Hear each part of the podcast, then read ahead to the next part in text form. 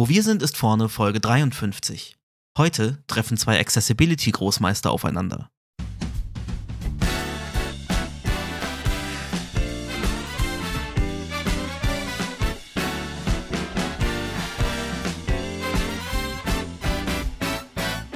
Herzlich willkommen bei Wo wir sind, ist vorne.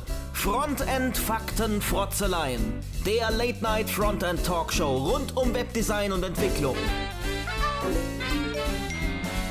Es reden sich um Head und Kragen HTML-Fundamentalist Moritz Giesmann und JavaScript-Jongleur Konstantin Groß. Heute zu Gast Frontend-Developer und Accessibility Auditor Manuel Matusovic.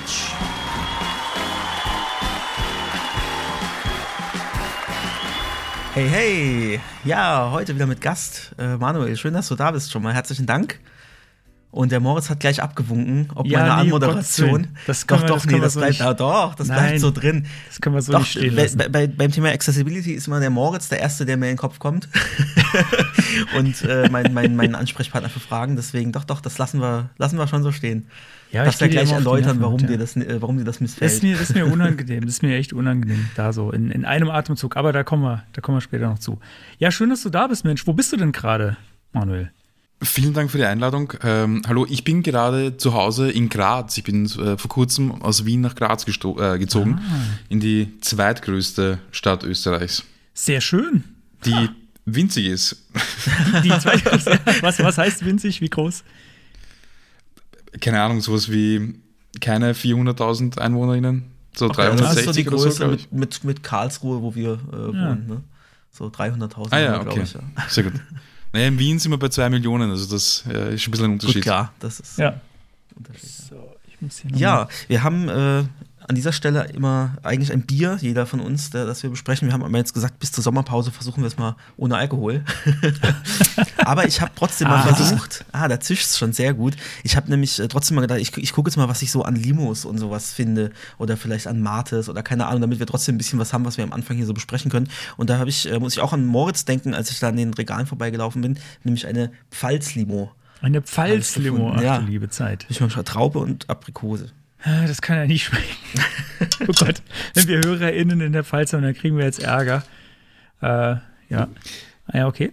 Ich habe in der Äh. letzten Folge gehört, dass ihr aktuell bis, zur Sommer, bis zum Sommer irgendwie kein Bier trinkt und ich wollte eigentlich ein alkoholfreies äh, trinken, aber ich habe mich dann spontan umentschieden und bin jetzt bei einem äh, österreichischen, bei einem steirischen Bier, bei Gösser. Ah, das Gösser, ja. ah, kenn das kenne ich auch. Ich glaube, ja. der Gösser Radler ist big euch Ja, in Deutschland. Ja, ja. Genau. So, ich habe heute, äh, Genau. ich, ich habe heute auch was für, äh, ich habe verschiedene Getränke, aber ich kündige jetzt eigentlich nur eins an, weil das, äh, das ist der, das, Audioerlebnis heute, ähm, nämlich ein San Pellegrino Naturali. Ah, oh ja, die sind auch. Heute gibt's und ähm, Dosen aufmachen, nah Mikrofon ist auch immer geil. Warte, Moment. Knack. Ja, Sehr gut. dann zum Wohl. Ja, dann so, genau. Okay. Ich wollte noch ich äh, sagen, hinzufügen z- zum letzten Mal, dass ich, für mich schmeckt, also ich, ich trinke fast jeden Tag einen Club Mate, weil es einfach so gehört und ähm, weil es mir auch Kraft gibt am Nachmittag. Und ich finde, es schmeckt ein bisschen wie Bongwasser. Also da, da, daran erinnert es mich ein bisschen. Ich habe Bombenwasser jetzt noch nie, also Getrunken habe ich das auch noch nicht. Ja. ich weiß nicht, wie, wie, wie, wie trinkt man das normalerweise? Löffelt man das oder also ich meine Bongwasser jetzt? Oder macht man Was da ist Suppe das draus? überhaupt? Was ist das überhaupt? Also, ähm, äh, also äh, viele Leute sagen ja, dass, äh, dass das entweder ähm, schmeckt wie Aschenbecher oder irgendwie nach Kaffee. Es gibt ja also, äh, also Leute, die es nicht mögen, reagieren oft sehr stark drauf und sagen, oh, das ist ja voll eklig und äh, ist äh, an acquired taste, glaube Ja. ich. Ähm, so wie Kaffee zum Beispiel auch. Äh, das ist, mag nicht jeder und habe ich auch hier noch nebendran stehen. Allerdings ähm, Kraftstoff, also die sind ein bisschen süßer. Ähm, das geht schon Das so mehr so in die. Limo-Richtung, hat verliert so ein bisschen den Mate-eigenen Charakter, ist aber ein ganz guter Einstiegsdroge für Leute, die mit dem normalen Club Mate Muss ich mir Geschmack vielleicht so. mal zu Gemüte führen. zurechtkommen. Ja, also pure Also, Mate mag okay. ich eigentlich nicht so. Ihr habt den geilen Scheiß immer ein paar Monate oder Jahre vor uns. Also Ja, echt? Club Mate gab es in Deutschland schon viel, viel früher und dann irgendwann einmal ist einmal das äh, Rote auch zu uns gekommen. Mittlerweile haben wir auch Mate Zero, glaube ich, gibt's. Aha. Und Oh, das gerade in, in die Kam Ja, Die kenne ich gar nicht zum Beispiel. Siehst du, vielleicht Okay. doch nicht. Vielleicht seid ihr da so Probe, äh, Probemarkt und dann dafür habt ihr Almdudler äh, seit Jahrzehnten und das haben wir ewig warten müssen, bis es den nicht nur im Skiurlaub gab. Almdudler sehr gut. Und äh, dann gab es vor, vor ein paar Jahren gab's dann auch Almdudler Grapefruit äh, mal so äh, als, Ah, als Aktion, aber das gibt es inzwischen leider nicht mehr. Das habe ich beim letzten Bayernurlaub, bin ich rübergefahren über die Grenzen, habe gedacht, ich krieg das noch, aber gab es nicht mehr. Ja, das ist gut, dass es das nicht mehr gibt. Äh, Almdudler muss pur bleiben. Ja. Außer mit Wein. Ich mit fand Wein den mit Grapefruit okay. fand ich nicht schlecht. Ja. Okay. Ähm, ja. Wollen wir- Aber ganz kurz noch Ach so, für die Hardcore-Line, wenn wir noch, ich muss noch ein, getränkemäßig noch einen Abschluss finden. Wollte noch sagen, für die, äh, für die Menschen, die den normale Clubmate nicht krass genug ist, dann empfehle ich Flora Power mal auszuprobieren. Das ist so, das ist so die, die geballte Mate-Tee. äh, Das geballte Mate-Tee-Erlebnis. Das ist noch eine Nummer krasser. Davon kann ich dann auch, könnte ich auch nicht jeden Tag einen trinken. Ähm, aber das ist schon, äh, kriegt man zum Beispiel immer ganz gern äh, auf ähm, äh, Veranstaltungen vom Chaos Computer Club. Mhm. Die, haben, die haben das meistens. Ähm, das ist aber auch, das ist, also wenn Clubmate gewöhnungsbedürftig ist, das ist quasi, das ist potenziert. Das oh ist je, nochmal oh, ja, richtig. dann das- ist, glaube ich, nichts für mich. ja, einfach mal ausprobieren. Ja, Dann Gut. starten wir, oder? starten wir. BBSIV präsentiert die Retrospektive. Ja, vor ein paar Wochen ist mir was passiert, was dem Manuel schon noch viel, viel länger vorher passiert ist, nämlich ich wurde auf Twitter gesperrt.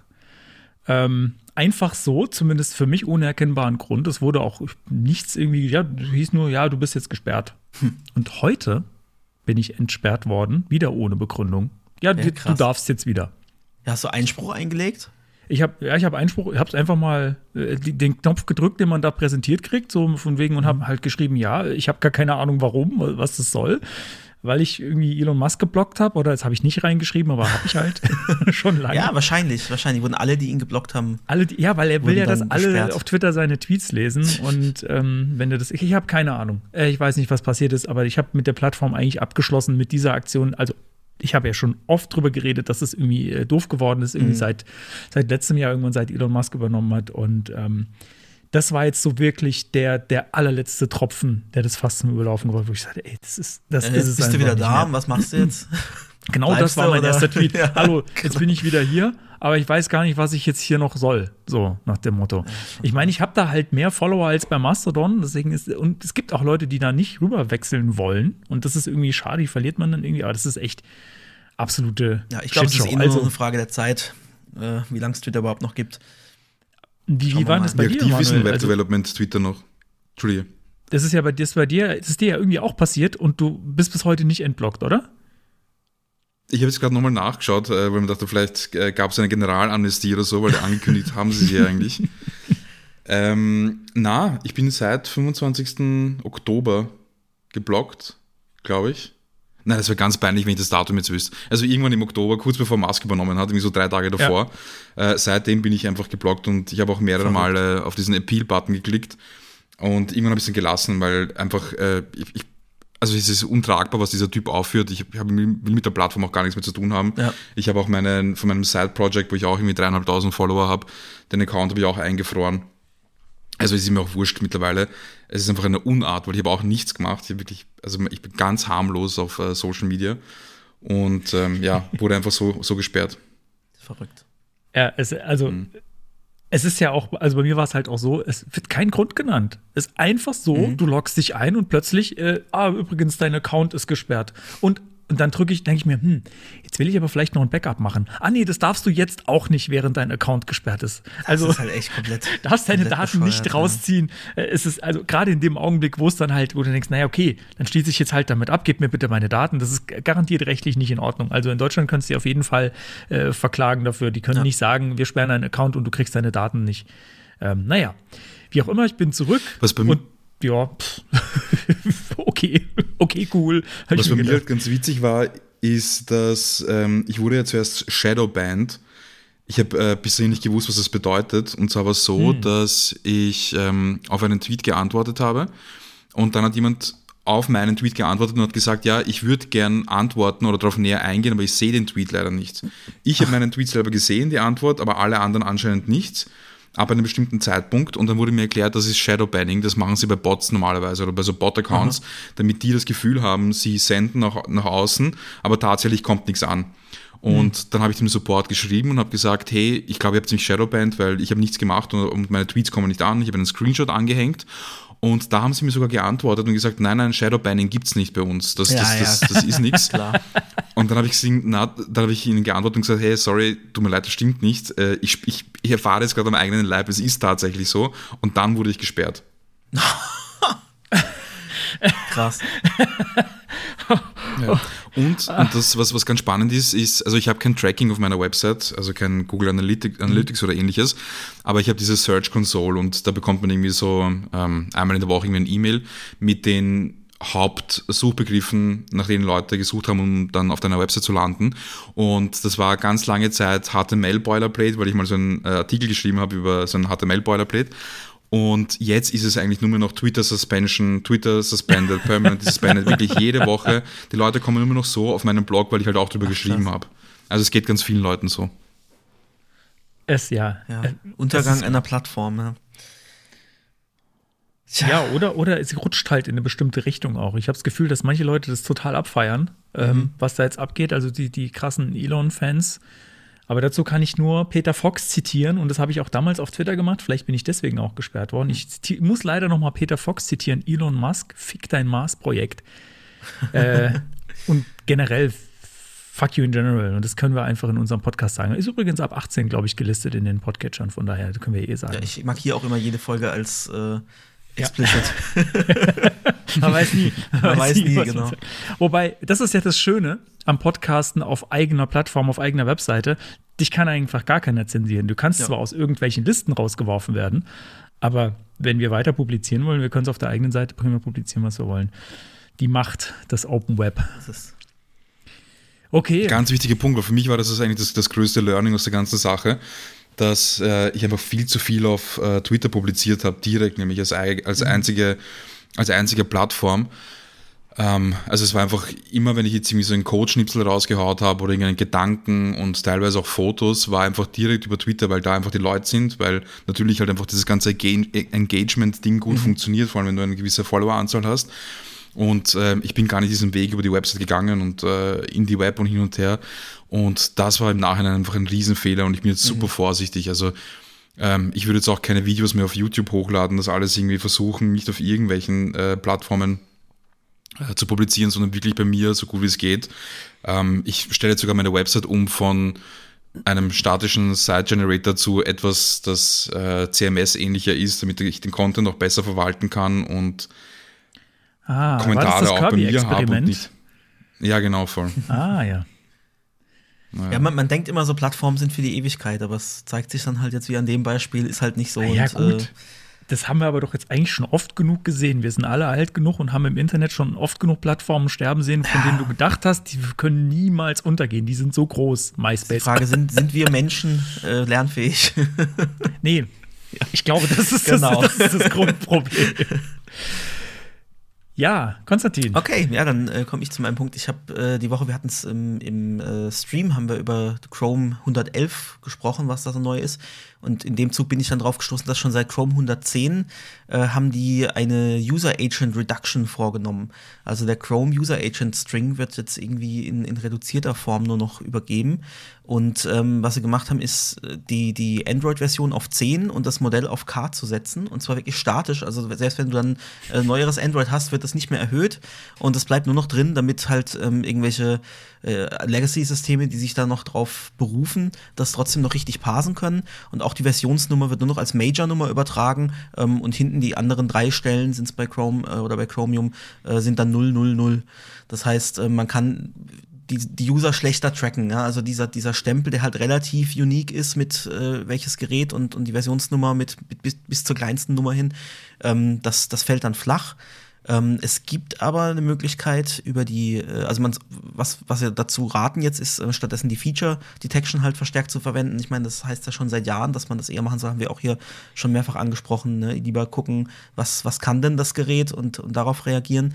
Ähm, den, den ganzen Werbern wird das halt wehtun, ne? Die ganzen Leute, die halt interessiert sind dran, die Leute zu tracken. Ähm, gut, ob die mittlerweile überhaupt noch auf den User Agent so arg setzen, weiß ich jetzt nicht. Wahrscheinlich haben die auch schon viele andere Methoden. Ähm, aber es gibt auch in Zukunft noch Möglichkeiten, um Sachen zu erkennen. Also wirklich jetzt das Betriebssystem auch bis zur Version. Ähm, aber da muss man halt speziell anfragen. Das heißt, man kann das äh, über spezielle Header machen, die man als Response-Header zurückgibt. Da gibt es dann diese UACH-Header, also User Agent Client Hints, ähm, wo man dann sagt, ich brauche die und die und die Informationen und die sendest du mit dem Response Request, äh, Response Request, mit dem äh, Response äh, zurück vom Server. Ähm, und dann mit dem nächsten Request, das der Client dann schickt, schickt er dann auch automatisch diese Informationen mit. Oder man kann per JavaScript drauf zu, äh, zugreifen. Was ich jetzt noch nicht so ganz verstanden habe, ähm, also ich habe das vorhin ausprobiert und wenn ich das per JavaScript anfordere, da kommt jetzt nicht irgendwie so ein, so ein äh, Permission-Dialog, wo ich dann erst sagen muss, ja, ich will das hinschicken, sondern man kann das immer noch ähm, direkt einfach anfordern und hat es dann. Und da frage ich mich halt, okay, was ist dann, ne, weil das, das, das Argument war immer so, ne, die, die User-Datensicherheit, wo ich, wobei ich dann immer denke, so, ja, gerade Google äh, tut so, als äh, wollten sie die User schützen und das Tracking mhm. verhindern. Ähm, und so ganz hat sich mir der Sinn jetzt noch nicht verschlossen, äh, erschlossen. Ja, er, er, bleibt mir verschlossen. Ähm, aber ich könnte mir auch vorstellen, dass das erst noch, das ist jetzt eh so stückchenweise, ne? In, in, der Version 107 haben sie das und das gemacht und so stückchenweise fahren sie das jetzt zurück und dass das vielleicht erst noch kommt, ne? Dass das jetzt noch so eine Übergangsphase ist und jetzt gibt es noch Möglichkeiten, das abzufragen und vielleicht wird das auch irgendwann mal, wird da so ein bisschen Riegel vorgeschoben, dass man dann wirklich so Permissions auch dafür braucht. Äh, genau, also jeder, jeder, der noch irgendwo so ein äh, Legacy-System hat, das jetzt ganz wichtig den User Agent abfragen muss, der sollte sich da Gedanken äh, drüber machen, was er da, wie er damit umgehen will. Und äh, ich verlinke auch noch einen äh, Artikel von oder so eine FAQ von vom Chromium Project direkt, ähm, wo auch nochmal so drin steht, was, was da jetzt genau passiert im Detail, wie die Strings jetzt in Zukunft aussehen und ganz viele weiterführende Links, was man da jetzt stattdessen machen kann. Ja, Feature Detection ist sehr schön und gut, wenn sie einen nicht anlügt. Das ja. gibt es halt teilweise auch. Also, oder dass, dass du auf ein bestimmtes Feature prüfen willst, aber so ein Subfeature davon nicht funktioniert oder mhm. fehlerhaft mhm. implementiert mhm. ist. Das hatte ich äh, gerade im Safari zum Beispiel schon mal, ähm, der einem dann, ich weiß, was war das nochmal? Ich glaube, das war dieses äh, Vorausfüllen von so, von so Two-Factor-Tokens. Okay. Das war nicht, das war nicht feature detectable, weil bestimmte Browser gesagt haben, dass sie es können, aber sie können es eigentlich gar nicht. Ja, das ist natürlich Und äh, ja, das ist äh, die Idee hinter Feature Detection finde ich super, wenn es funktioniert. Es funktioniert halt leider nicht. Wie, wie immer, alles ist buggy, weil wir Menschen einfach Code schreiben, der buggy ist und sollten gerade bei sowas, also, ne, bei sowas kannst du halt nicht mal irgendwie Try-Catch außenrum setzen, weil es ja nichts wirklich Code-spezifisches ist, sondern es ist eine Browser-Funktionalität. Also wie willst du die anders als der Browser teilst dir mit? Äh, wie willst du das überprüfen, ne, dass das funktioniert? Ja. ja, blöd. Naja, gut. Bin gespannt. Was, ich habe noch einen äh, Nachtrag zur letzten Folge. Mhm. Ah, gerne. gerne. Ja. Ich wurde nämlich in der letzten Folge erwähnt, aber nicht namentlich, als äh, der Typ, der über Lobster ab, abhasst. ähm, Wer weiß, vielleicht gibt es ja noch mehr. Da reden wir aber das später noch drüber. also du wolltest dich jetzt nur outen. Genau, ja. Wolltest du sagen, hallo, hallo, ich bin's. Da reden wir später noch drüber. Das haben wir auf jeden Fall noch. Ja. Das haben wir, noch, haben wir noch im Programm. okay, sehr gut. Ähm, okay, äh, ich habe noch, ich habe noch einen Punkt. Ähm, ich habe App-Feedback, Feedback bekommen. Und zwar zu einer Feedback-App. Pass auf, ich habe zu, äh, zur KA-Feedback-App Feedback-Feedback mhm. bekommen. Also du und hast zwar, Feedback auf die Feedback-App gegeben? Und, und dazu und Feedback, Feedback, bekommen. bekommen. Okay. Genau. Und zwar, äh, ja, die, die, äh, also es gibt, es gibt für Karlsruhe äh, eine, eine App, in der man äh, Probleme melden kann. Also irgendwie da liegt Müll rum, da bitte öfter mal Blitze aufstellen, äh, diese Ampel ist kaputt, sowas, ne? Das finde ich eine sehr, mhm. sehr coole Sache. Sehr und es cool, funktioniert auch, ja. an sich, an sich ist es auch, funktioniert es auch sehr gut im Sinne von, wenn ich was melde, dann kriege ich auch nochmal einen Status, wenn es behoben ist. Und äh, da, da passiert auch wirklich was. Also das ist auch das teilweise erstaunlich schnell. Also ich habe morgens schon was irgendwie beim Spazierengehen mit dem Hund äh, gesehen, irgendwie Glas auf dem Radweg und melde das und nachmittags ist das weg.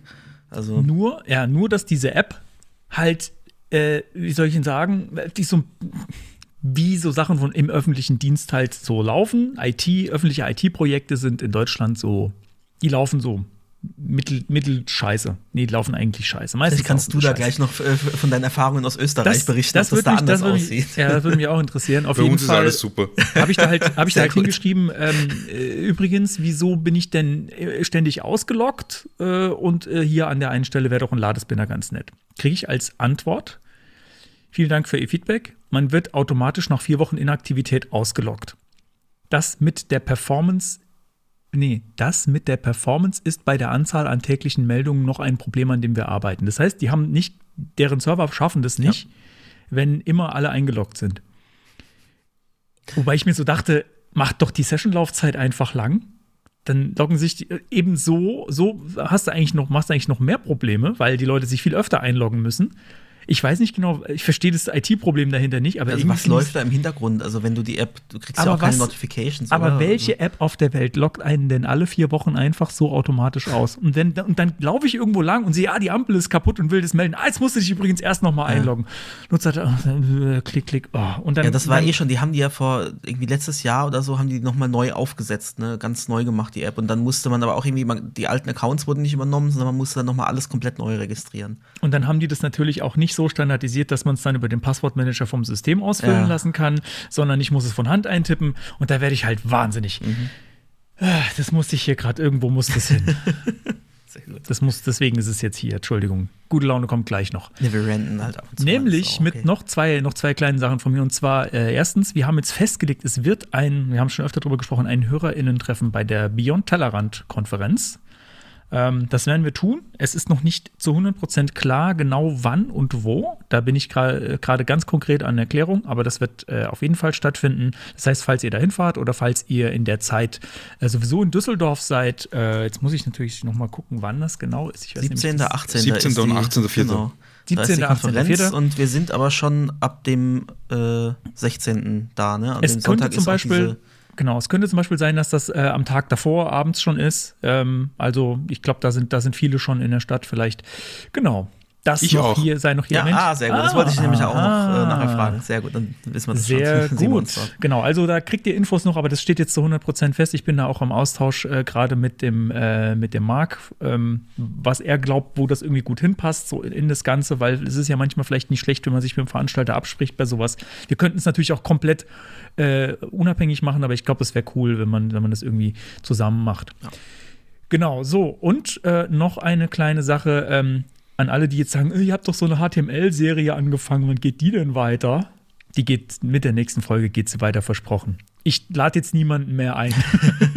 Bis wir nicht alle durch haben. Bis wir nicht alle durchgepeitscht haben, lade ich jetzt erstmal niemanden mehr ein. Nee, wir müssen damit weitermachen. Wir haben jetzt, es ist jetzt schon die zweite Folge, mit der wir die Serie unterbrechen.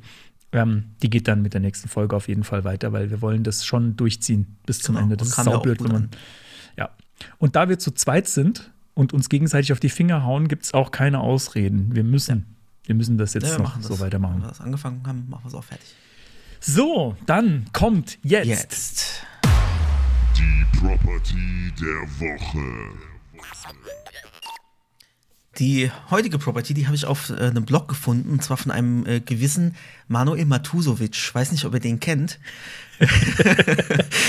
und zwar hast du, du hast so eine Kategorie äh, TIL, Today I Learned.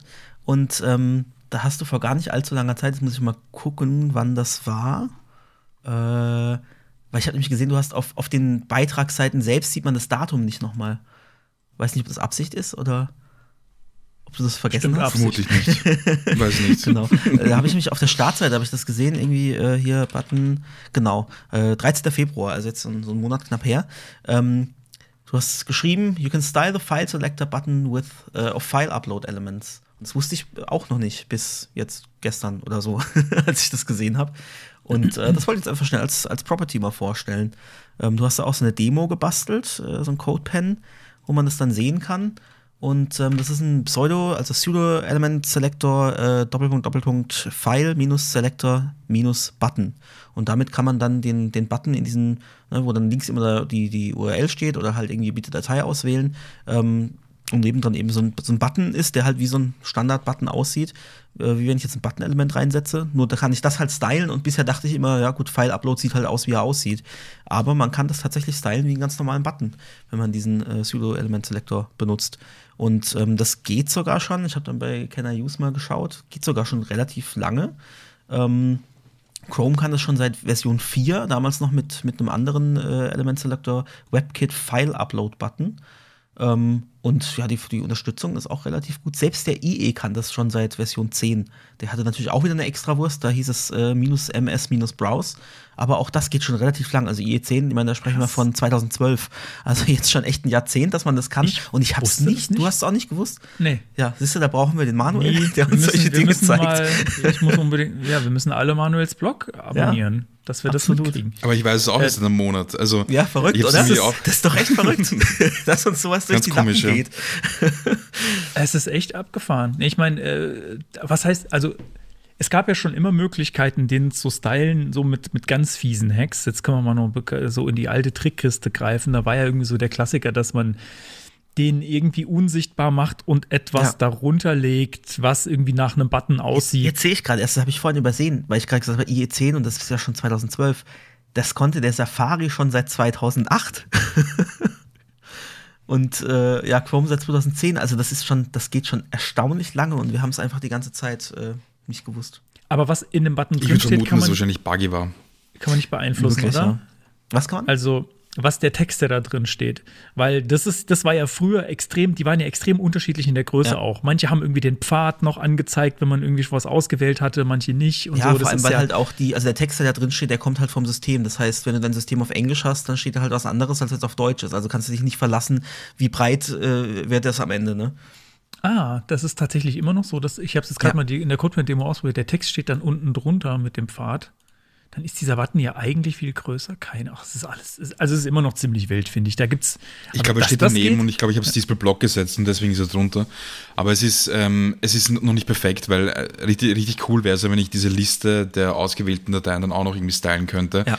ähm, um dann komplett auf JavaScript verzichten zu können. Aber das, ja. Ja, ja.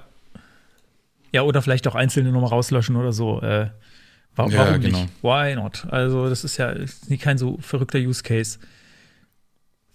Ja, cool. Also, das ist echt. Das ist auch, also, das ist irgendwie komplett an jedem gefühlt vorbeigegangen. also, ich ja. das also das finde ich mal, hier sitzen drei Leute und wir machen das jetzt Genau. alle irgendwie schon, äh, keine Okay, Ahnung. hier kleiner, zwei kleiner Jahrzehnte. Aufruf. äh, hier, kann, hier kannst, jetzt kannst du super flexen bei uns in den Kommentaren. Äh, schreib rein, ja, das kenne ich doch schon lange. Außer du heißt Shep. Dann würde ich sagen, ja, ich weiß. ich weiß, dass du das schon lange weißt. Genau, ja, schreib's doch mal. Das würde mich mal echt interessieren, ob das Ja, irgendwie so, ob das an, an ehrlich- uns allen vorbeigegangen ist, so kollektiv, oder ob manche sagen, so, alter Hut. Genau. Ja. Cool. Ja, das war's dann auch schon. Ganz, ganz schnell heute. Ja, dann, äh, dann kommt jetzt Werbung, oder? Ach so, ja, spielst du? Äh, warte, ich, ja, Moment, ich muss, ich muss suchen. Warte, warte, wo ist es? Wo ist es? Ich weiß nicht, welches es Komm, ist. ich, dann, Das- dann drück ich. Ja, mach du mal. Hey, hey du. Schön, dass du da bist. Na, öfter hier? Dir gefällt, was du hörst und du magst es am liebsten werbefrei und unabhängig? Dann freuen wir uns sehr über ein paar Euro in unserem digitalen Strumpfband unter wwsiv.de slash spende. Auf wwsiv.de slash unterstützen findest du noch circa 69 weitere Wege, uns zu supporten. Wir danken dir.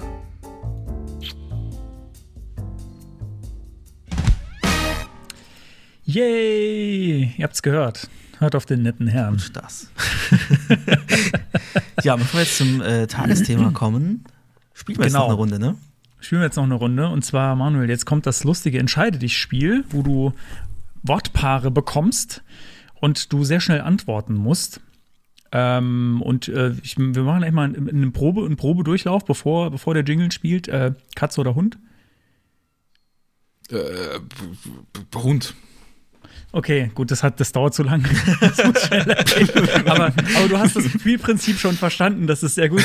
Da kommen jetzt, da kommen jetzt ein paar Fragen. werde schnell antworten. ich, Ich habe nicht, ich hab nicht gezählt, äh, warte mal, ich habe nicht gezählt, wie viel es sind. Du, du darfst äh, fünfmal weiter sagen bei Sachen, wo du dich gar nicht entscheiden kannst oder nicht antworten möchtest. Das kann es ja geben, unter, unter Umständen. Es gibt vielleicht schwierige Fragen. Ähm, die gehen aber alle ganz schnell und ähm, dann fangen wir jetzt einfach an. Machst du Jingle? Jingle und dann geht's los. WWSIV. Entscheide dich. So. Ah, sehr gut. Die Spannungsmusik, die macht mich immer ganz. Vorher. So, aber komm, wir machen jetzt hier Game. Show. Also, alles klar, alles, alles gut. Es gibt keine falschen Antworten. Papier oder E-Book? Papier. Besitzen oder streamen? Puh, streamen. Winamp oder VLC? Winamp. Im Team oder alleine? Im, Im Team. Agil oder mir noch egal? Ist mir urwurscht. Also mir doch egal. Scrum oder Kanban? Ja. Kanban. Dark Mode oder Light Mode? D Dark Mode. RGB oder Hex? Äh, RGB. RGBA oder HSLA? HSLA. Accessibility oder Performance? Performance is Accessibility. Ähm, Accessibility. Synchron oder asynchron? Synchron. Pixel oder Vektor? Vektor. Mate oder Cola? Mate. iOS oder Android? Android. macOS oder Linux? macOS. GUI oder CLI? GUI. VI oder Nano? Äh, Nano. Passwort oder SSH-Key? Passwort. Gemütlich oder schnell? Schnell. Schokolade oder Vanille? Schokolade. Framework oder Vanilla? Vanilla. Vanilla oder TypeScript? Vanilla. TypeScript oder CoffeeScript? CoffeeScript. Sehr gut. Okay, da, das musst du aufschreiben, Konstantin, da müssen wir nochmal drüber reden. Okay. Äh, CSS oder JavaScript? CSS. JavaScript oder kein JavaScript? Kein JavaScript. Angular oder React? Pff, Alter. Äh, React. React oder Vue? Vue. Vue oder Svelte? Svelte. SPA oder SSR? SSR. Die Liste ist viel zu lang. Ich habe schon ein paar übersprungen. ja, ich merk's. äh, ich überspringe noch ein paar. Warte mal, das ist, es geht einfach. Diff oder Button? Button. HTML Heaven oder HTML Hell? HTML. VoiceOver oder Talkback? Talkback. Tastatur oder Maus? Tastatur. Narrator oder NVDA? NVDA. ARIA oder kein ARIA? Kein ARIA. Lighthouse oder X-Core? X. Zugänglich oder barrierefrei? Zugänglich. AI-generierte Alternativtexte oder keine Alttexte? Keine Alttexte. Ich muss gerade selbst. Kaputte Kuvertstastatur oder nagelneue Breitzeile? Weiter.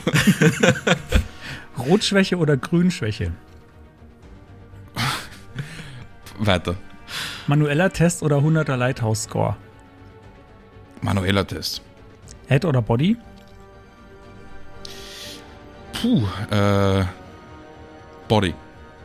Twitter oder Mastodon? Mastodon. Deutschland oder Österreich?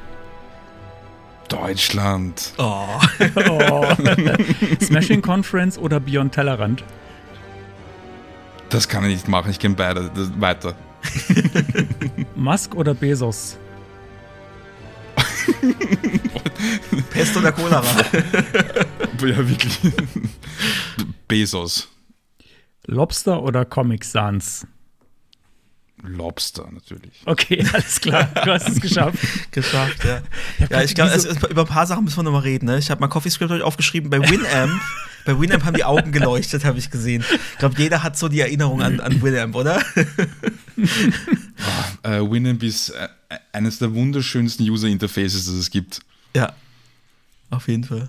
Und es hat sich irgendwie, ich weiß nicht, es ist, es hat sicher so, so was äh, Nostalgisches irgendwie, so ein Nostalgiegedanke, aber irgendwie hat sich Winamp, es hat sich einfach richtig angefühlt. Es hat einfach, Ja. für mich hat es einfach immer funktioniert. Es war einfach ein, ein, ein richtig gutes Stück Software irgendwie. Ja, total. Wir hatten es ja auch schon mehr, mehrfach hier äh, über Winamp und das ist irgendwie so, ja, vielleicht verklärt man es auch so ein bisschen, aber ich habe es auch so in Erinnerung. Es war einfach ähm, im, im Vergleich zu diesem Windows-Einheitsbrei, äh, zu diesem zweidimensionalen, war das halt einfach mal was, äh, was, was herausgestochen ist und was aber trotzdem gut funktioniert hat, ohne jetzt irgendwie so clicky-bunti äh, zu sein. Also, ich bin da auch nach wie vor noch total begeistert von. Es war halt für die damaligen Verhältnisse auch rattenschnell. Ja. Und, und es hat einfach funktioniert im Vergleich zu vieler Software, die damals halt langsam war und irgendwie kaputt ging und keine Ahnung. Das war schon. Also man hat ja mit, mit äh, vergleichbarer Software sowas wie dem Real Player, ja ich bin auch ein bisschen älter, ähm, oder dem, dem Windows Media Player und ähnlichem hat mir eigentlich immer eher was Negatives verbunden, weil Ja. ihm irgendwann ein Video nicht abgespielt werden konnte oder irgendwas abgestürzt ist oder sonst irgendwie. Und äh, Winamp war einfach irgendwie schön und hat halt einfach Musik gespielt, halt, halt den geilen Scheiß, den man sich bei Kazaa oder iMesh oder Soulseek runtergeladen hat, abgespielt und Ja, richtig. Ist das eigentlich schon verjährt? Darf man darüber reden? Keine Ahnung. Egal. ähm, ach so, wollen wir eigentlich, wir sind eigentlich schon im Thema. Nee, wir sind noch nicht in der Nee, ich hatte es nur, wir hatten Ja. keine äh, zusätzliche Kategorie, deswegen habe ich das hier aufgeschrieben zum Thema dazu. Aber Okay, nee, CoffeeScript wolltest du noch. Äh, Ja, CoffeeScript, das ist, äh, genau. Das hast du nur aus Spaß gesagt, oder? Hast du schon mal CoffeeScript verwendet, so ernsthaft? Na, habe ich nur aus Spaß gesagt, weil ich irgendwie ein bisschen. ähm, ich habe noch ein bisschen so ein Problem mit TypeScript. Ich check's noch nicht ganz, Mhm. ähm, was es soll. bist du auch nicht Ähm, allein. dieses, also dieses Hauptproblem, das es löst, dieses äh, Typing, das verstehe ich. Das Problem habe ich irgendwie nicht so richtig. Ähm, und es, es ist auch irgendwie gut für die Developer Experience, so wie ich das verstanden habe, weil es einfach gewisse Dinge dann irgendwie nach außen bringt oder mit der, der, der, dem, der Software kommuniziert, in der man arbeitet. Aber so richtig verstehen tue ich es noch nicht, warum ich das jetzt verwenden sollte. Ähm, ich habe auch einen Freund, Stefan Baumgartner, der hat irgendwie, der schreibt schon das zweite oder dritte Buch drüber. Und den habe ich auch mal gefragt, der hat mir so ein paar Vor- und Nachteile ge- gelistet und dann haben wir gedacht, naja, na, weiß nicht, keine Ahnung, hilft mir jetzt auch nichts. Das Also ist beruhigend, dass es, dass es dir auch so geht. Weil ich habe auch schon mehrere Anläufe gewagt, da irgendwie vielleicht doch mal einzusteigen. Und für mich hat es immer mehr Probleme geschaffen, als es halt irgendwie gelöst hat, äh, ne? weil ich die Notwendigkeit halt, äh, wie du gesagt hast, auch nicht so, so richtig erkenne. Ja. Da kommen Mhm. jetzt bestimmt Kommentare drunter unter die Folge. Das haben wir auch schon öfter, öfter Also gecallt und die kamen nie. ne? Also ich, ich bin kein, kein, kein JavaScript-Mensch, also ich schreibe JavaScript jeden Tag, aber ich bin kein JavaScript-Framework-Mensch, ich bin jetzt nicht so tief drinnen in dieser ganzen Thematik. Ähm, ich arbeite jetzt an einem Projekt, wo äh, mit Vue gearbeitet wird und TypeScript und es ist halt da und dann habe ich halt ab und zu mal diese roten Linien und dann mache ich halt was oder nicht und das, ich, ich, ich, wie gesagt, ich, es, es kommt bei mir nicht so richtig an, was es, was es für mich tut. Also was ich immer gemacht habe, und das ist halt auch schon irgendwie so ein, so ein Running Gag, einfach überall any Keyword davor und dann, dann funktioniert's. Und das kann ja irgendwie auch nicht Sinn der Sache sein. Also man muss sich halt dann wirklich committen und dann das auch wirklich durchziehen. Ne? Und deswegen habe ich es dann gelassen. Na, ich mache das so. Ich pushe das dann einfach mit den Fehlern und das macht niemand anderer. Das ist auch das sehr gut. Ja, warum eigentlich nicht? Ne? Also ja. Es, es, gibt so ein paar, es gibt so ein paar dunkle Strategien ähm, als Developer, da könnte man mal eine Folge drüber machen. Ähm, die, die äh, dir Arbeit selbst ersparen und die woanders hinschieben. Das ist zum Beispiel eine Strategie davon. Eine andere ist, einfach sich so doof dran stellen, dass jemand anderes sagt, komm, ich mach's jetzt. Das Gefühl hatte ich jetzt in letzter Zeit äh, öfter bei so Open Source Projekten, wo es wo es irgendwie um CSS oder manchmal auch um HTML geht und wo dann auf der Startseite ganz massive äh, Fehler, einfach offensichtliche Fehler sind, also Fehler auf das HTML oder ganz, ganz äh, also Code, der einfach alles andere als zugänglich oder barrierefrei ist, äh, einfach auf der Startseite prangt. Und ich, ich bin, bin, jetzt auch schon kurz davor, dass ich bei, bei zwei Projekten jetzt Pull-Requests mache, um, um das einfach zu fixen, weil es einfach dermaßen falsch ist. Und mir kommt vor, das könnte irgendwie auch absichtlich sein. Ich stelle es einfach so, so, so falsch wie möglich online und irgendwie es schon machen. Ja, ja. Warum? Aber, aber warum? Also ich meine, wenn man es dann am Ende gefixt wird, da, da verstehe ich die Intention nicht. Wer hat was davon? Äh, jemand, der dich beschäftigen will, hätte was davon. Aber ansonsten. Ja, das war nur ein Spaß. Also, äh, was ich, ich, es, es, gab nur jetzt gerade ein Projekt, da, da, ähm, da, da war einfach so, so Frontend-Komponenten in HTML und CSS und dann gab es eine About-Page und auf der About-Page ist gestanden, ähm, also es gab so drei Grundpfeiler, irgendwie einer war, was weiß ich was, Performance und der zweite war, oder war es nicht Performance, ich weiß nicht, Kompatibilität, der zweite war Accessibility und da stand ja und äh, wir, wir, gehen auch sicher, dass es mit Screenreader verwendbar ist und ich schwöre euch, ich habe fünf Sekunden gebraucht, um, sicher, um, um klarzustellen, dass es auf jeden Fall weder Keyboard noch äh, Screenreader accessible ist, nämlich gar nichts, kein einziges von den Beispielen. Und ich hatte dann auf Twitter eh ganz nett, weil ich einen guten Tag hatte, geschrieben, sorry, aber das ist einfach eine, also einfach eine Lüge, das ist ein falsches Statement, das stimmt so nicht. Äh, es ist eh okay, es ist Open Source, du machst es in deiner Freizeit, es verlangt keiner, dass es so ist, aber dann schreib halt bitte nicht hin, dass es so ist, weil mhm, ja. es gibt Leute, die gehen dann hin, lesen das und denken sich, okay, passt, das ist accessible, ich verwende das jetzt so. Und das ist ein, ein, Problem, das wir bei der Stadt ganz massiv hatten mit so Component Libraries, also die größer sind als irgendwie so ein kleines Projekt von, von äh, irgendjemandem, sondern so, so, so, Dinge, die von tausenden Leuten jeden Tag runtergeladen werden, wo dann dort steht, wir sind WCAG so und so kompatibel und alles super geil.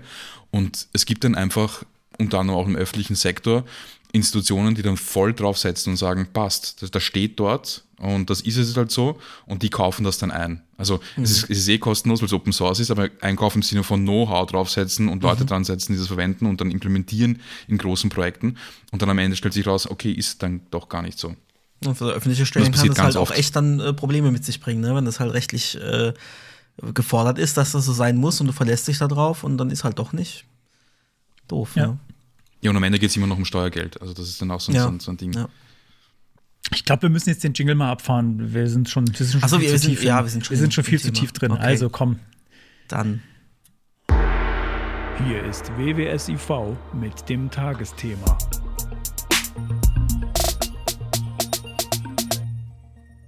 So, jetzt können wir jetzt weiterreden. Wir offiziell. Was hast du eigentlich gegen Lobster? Die Schriftart muss man vielleicht mhm. dazu sagen. ich habe gegen Lobster. Ich weiß gar nicht. Ich, ich finde es ich einfach nicht schön. Ähm, ich habe sie mal schön gefunden. Ich habe sie auch auf Websites äh, verwendet, tatsächlich. Ist, ist schon eine Weile her. Aber sie gefällt mir einfach nicht mehr. Und ähm, irgendwie, weiß ich nicht, mir ist irgendwann aufgefallen, dass sie mir nicht gefällt. Und ab dem Zeitpunkt ist mir aufgefallen, wie oft sie eigentlich äh, stattfindet. Also das wie oft sie verwendet wird. aufgefallen. Ja, also es mir, also ich glaube, wenn man, wenn man dann gezielt danach sucht, äh, oder es einen vielleicht sogar nervt, dann fällt es einem natürlich überall auf. Aber ich muss sagen, du hast ja schon viele, viele äh, irgendwie Fotos gemacht, irgendwie auf Twitter gepostet und keine Ahnung wo, so von wegen, ah, schon wieder Lobster und da nochmal Lobster und Lobster, Lobster mhm. überall. Und ich habe so gedacht, Mensch, wo findet der das denn überall? oder ist das irgendwie nur da, wo du hinkommst, da machen ständig extra Läden auf mit Lobster irgendwie als also Schriftzug? Tatsächlich, so. seit wir es jetzt drüber hatten, ist mir jetzt auch schon an zwei Stellen mal aufgefallen, so auf einer Seite bei einem Blog, wo ihr alle Überschriften habt und dann dachte ah, das ist doch die Lobster, oder? Dann habe ich reingeguckt, ja, natürlich, klar. Also, es ist wie wenn, wenn du nach einem neuen Auto suchst, ja, und dann begegnet dir plötzlich im Straßenverkehr nur noch dieses Auto. Hatten wir nicht, hatten wir nicht was gemeinsam, wo, wo noch irgendeiner von uns meinte, ah, das ist doch Lobster, ah ja, mal nachgucken, ja, ja stimmt, ist Lobster? Wir haben, wir haben wir jetzt drüber geschaut und dann, ja, da ist Lobster. Und genau. es gibt inzwischen sogar Artikel haufenweise von wegen, ja, Alternativschriften zu Lobster. Also, ähm, da habe ich auch letztens äh, ein, ein, tatsächlich von einem dann äh, äh, so eine Alternativschrift Blender hieß die, die basiert wohl sogar auf der Lobster, sieht aber eigentlich dann doch am Ende ganz anders aus. Die habe ich tatsächlich letztens mal für was äh, benutzt. Äh, da hänge ich mal einen Artikel davon rein, falls jemand sagt, oh, ich mag aber die Lobster, aber wenn die so äh, unbeliebt ist, dann suche ich mir Alternativen. Könnt ihr mal Alternativen Nee, suchen. es gibt auch, gibt auch Use Cases für Comic Sans, also lasst euch nicht verunsichern. Einfach verwenden, was man, was man gut findet und dann. Äh, das, das, was du gerade vorher beschrieben hast mit dem Auto, nennt man äh, Frequency Illusion oder das Bader-Meinhof-Phänomen. Ah, ähm, okay. Wenn man etwas, ja genau, wenn das zum ersten Mal auffällt oder, oder wenn etwas einem äh, irgendwie einen besonderen Stellenwert im Leben hat, dann ähm, kommt es einem so vor, als ob man es ständig irgendwie sieht. Also zum Beispiel, ich habe mir mal einen Verrückt, VW das gekauft, einen- einen, einen einen Bus. Namen hat. Ja, und ähm, ab dem Zeitpunkt habe ich irgendwie in jeder Ecke einen VW Mhm. gesehen. Ähm, und, und so ist es auch äh, vielleicht ein bisschen mit Lobster. Also Frequency Illusion ist der offizielle und der inoffizielle ist Bader-Meinhof-Phänomen, weil irgendein Typ ähm, 94, glaube ich, von der, von der Bader-Meinhof-Gruppe gehört hat und seitdem ist irgendwie ständig irgendwas untergekommen in den Nachrichten oder sonst irgendwie und daher kommt es irgendwie. Ähm, ich habe gegen Lobster nicht so richtig was, also ich finde sie einfach nicht schön und es war einfach so, dass ich, ich bin in Wien, ähm, also für, für, vielleicht hören ein paar Wiener zu, weiß ich nicht, WienerInnen, ich bin eh in der Station Praterstern gestanden, in der U-Bahn-Station und vor mir war ein, ein, ein Plakat und da stand was in Lobster und ich habe mir einfach nur gedacht, Pfah, schaut das fürchterlich aus und habe das einfach getweetet. Und daraufhin haben das irgendwie ein paar Leute irgendwie lustig gefunden. Und dann ab dem Zeitpunkt ist es mir einfach ständig aufgefallen. Überall, vor allem Italien. Italien liebt Lobster. Also da findest du es überall. Okay. Es, es, ist, es, ist, es, ist, es ist heftig. Also wenn du dort einkaufen gehst, in so einen Coop oder in so einen Supermarkt, äh, an, an jeder, jedes zweite Produkt äh, hat dort gefühlt Lobster. Teilweise auch Läden. Also du kannst so, ich habe den Namen vergessen, aber da war ich irgendwie in so einer kleinen Altstadt, wunderschön, recht touristisch, aber schon sehr schön und wir sehen diese ähm, hellbraun, beige gehaltenen äh, Steingebäude und plötzlich steht dort in so fetten Lettern in Lobster irgendwie Giovanni oder irgend sowas. ähm, ja. Verrückt. ja. Also es Ja, kommt also mir einfach ich- sehr oft ja. vor und äh, unter, ja. Also du hast dich ich- quasi ich- satt gesehen dran einfach und jetzt. Ja, ganz intensiv. Wir müssen mal, wir müssen vielleicht noch mal eine, eine Typografie-Folge machen und mal einen Typografie-Experten zu befragen, wie der den Lobster so ein, also so wirklich aus einer professionellen Perspektive Lobster einschätzt. Äh, ich weiß, ich weiß noch, wann die mir zum ersten Mal bewusst aufgefallen ist. Und zwar war das äh, tatsächlich nach einem äh, Webmontag hier in Karlsruhe, ähm, wo ich die Visitenkarte von jemand bekommen hatte. Ähm, und der hatte auf seiner, es war irgendwie Freelancer, äh, Frontend-Freelancer, und ähm, auf dem seiner Webseite zur damaligen Zeit, wann wird das gewesen sein? 2012, 2013, sowas. Ähm, da hat er so äh, die Lobster so als, als Überschriftenschriftart eingesetzt, weil die ist mir da extrem aufgefallen. Also die, die fällt halt auf. Oder damals war waren Webfonts noch nicht so üblich. Äh, hat noch nicht jede zweite Seite irgendwie eingesetzt. Und da ist es dann schon extrem aufgefallen hier. Das ist jetzt irgendwie eine Schriftart, die sieht man so selten auf Webseiten. Und äh, genau, habe ich geguckt, was ist das denn? Und dann war das die Lobster. Und ich dachte, oh, das ist eigentlich ganz, ganz nett, dachte ich so. Ja, ja, voll. Zu der Zeit habe ich es auch verwendet. Ähm, wenn jemanden einladen möchtet, der darüber sprechen kann, dann würde ich euch den Oliver Schöndorfer empfehlen. Das ist ein äh, Freund von mir, auch aus Wien, und der hat einen YouTube-Channel, der heißt Pimp My Type.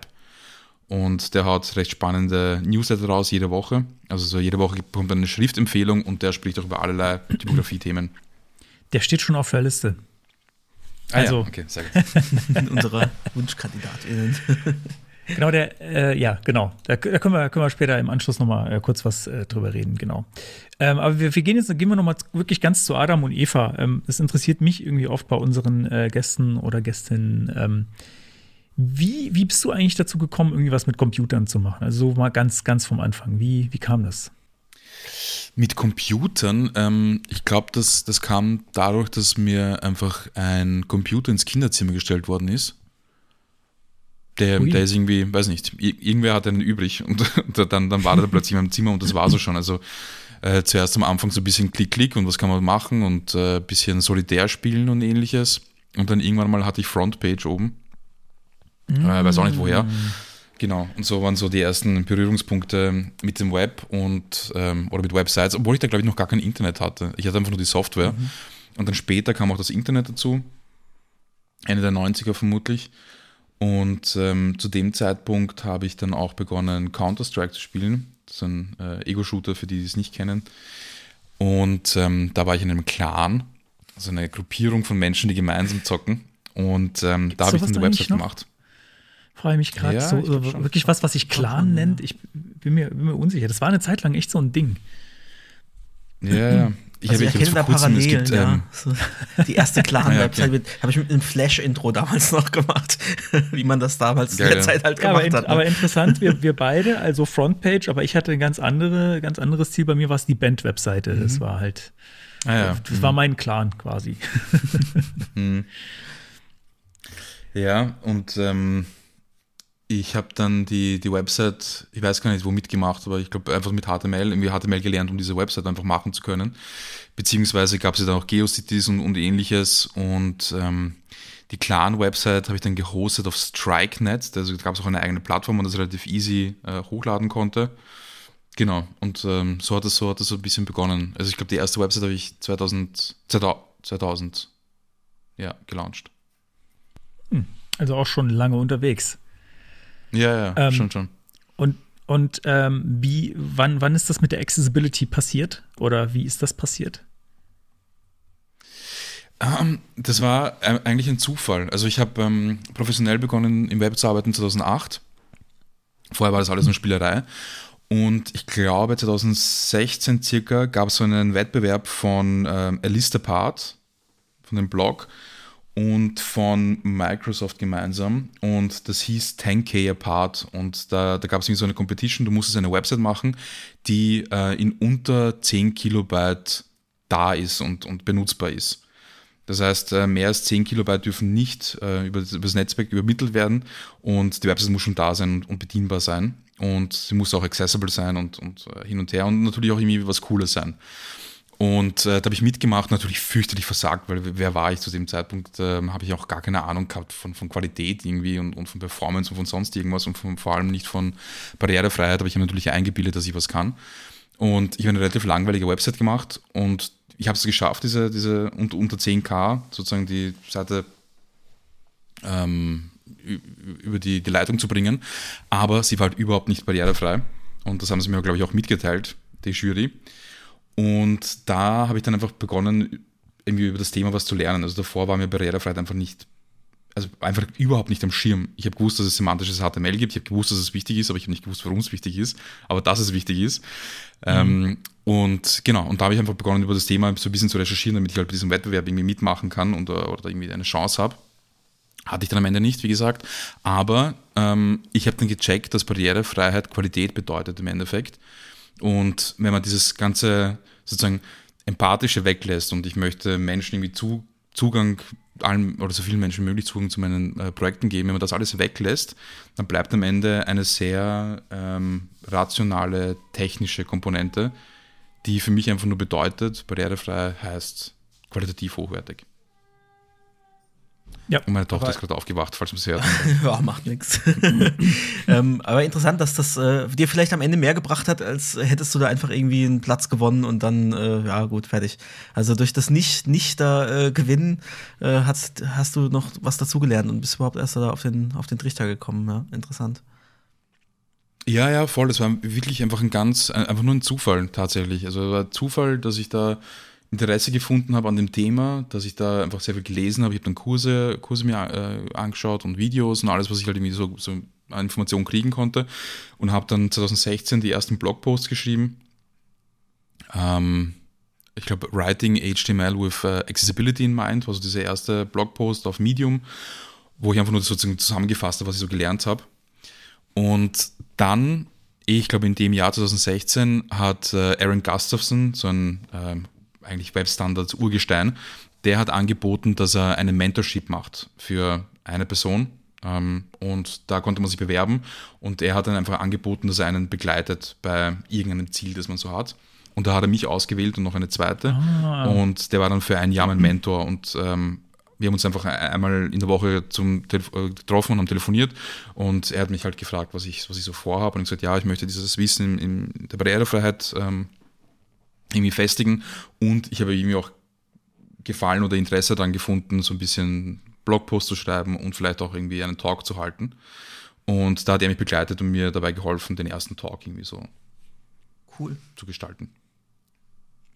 Ja, den kenne ich auch. Also äh, nicht, nicht persönlich, ähm, aber ich habe ihn schon auf mehreren Konferenzen gesehen und jetzt gerade heute wieder äh, bei der XCon hat er einen Vortrag gehalten. Ähm, also der ist, äh, der ist äh, mir auch schon sehr, sehr lange ein Begriff. Und habe ich auf verschiedensten Konferenzen schon gesehen. Der ist sehr, sehr umtriebig. Wusste ich gar nicht, dass der mal sowas wie ein, wie ein Mentoring gemacht hat. Ja, hast ja echt äh, großes Glück gehabt. Total cool. Also so jemanden dann zu haben, der einem dann äh, irgendwie Tipps gibt und weiterhilft.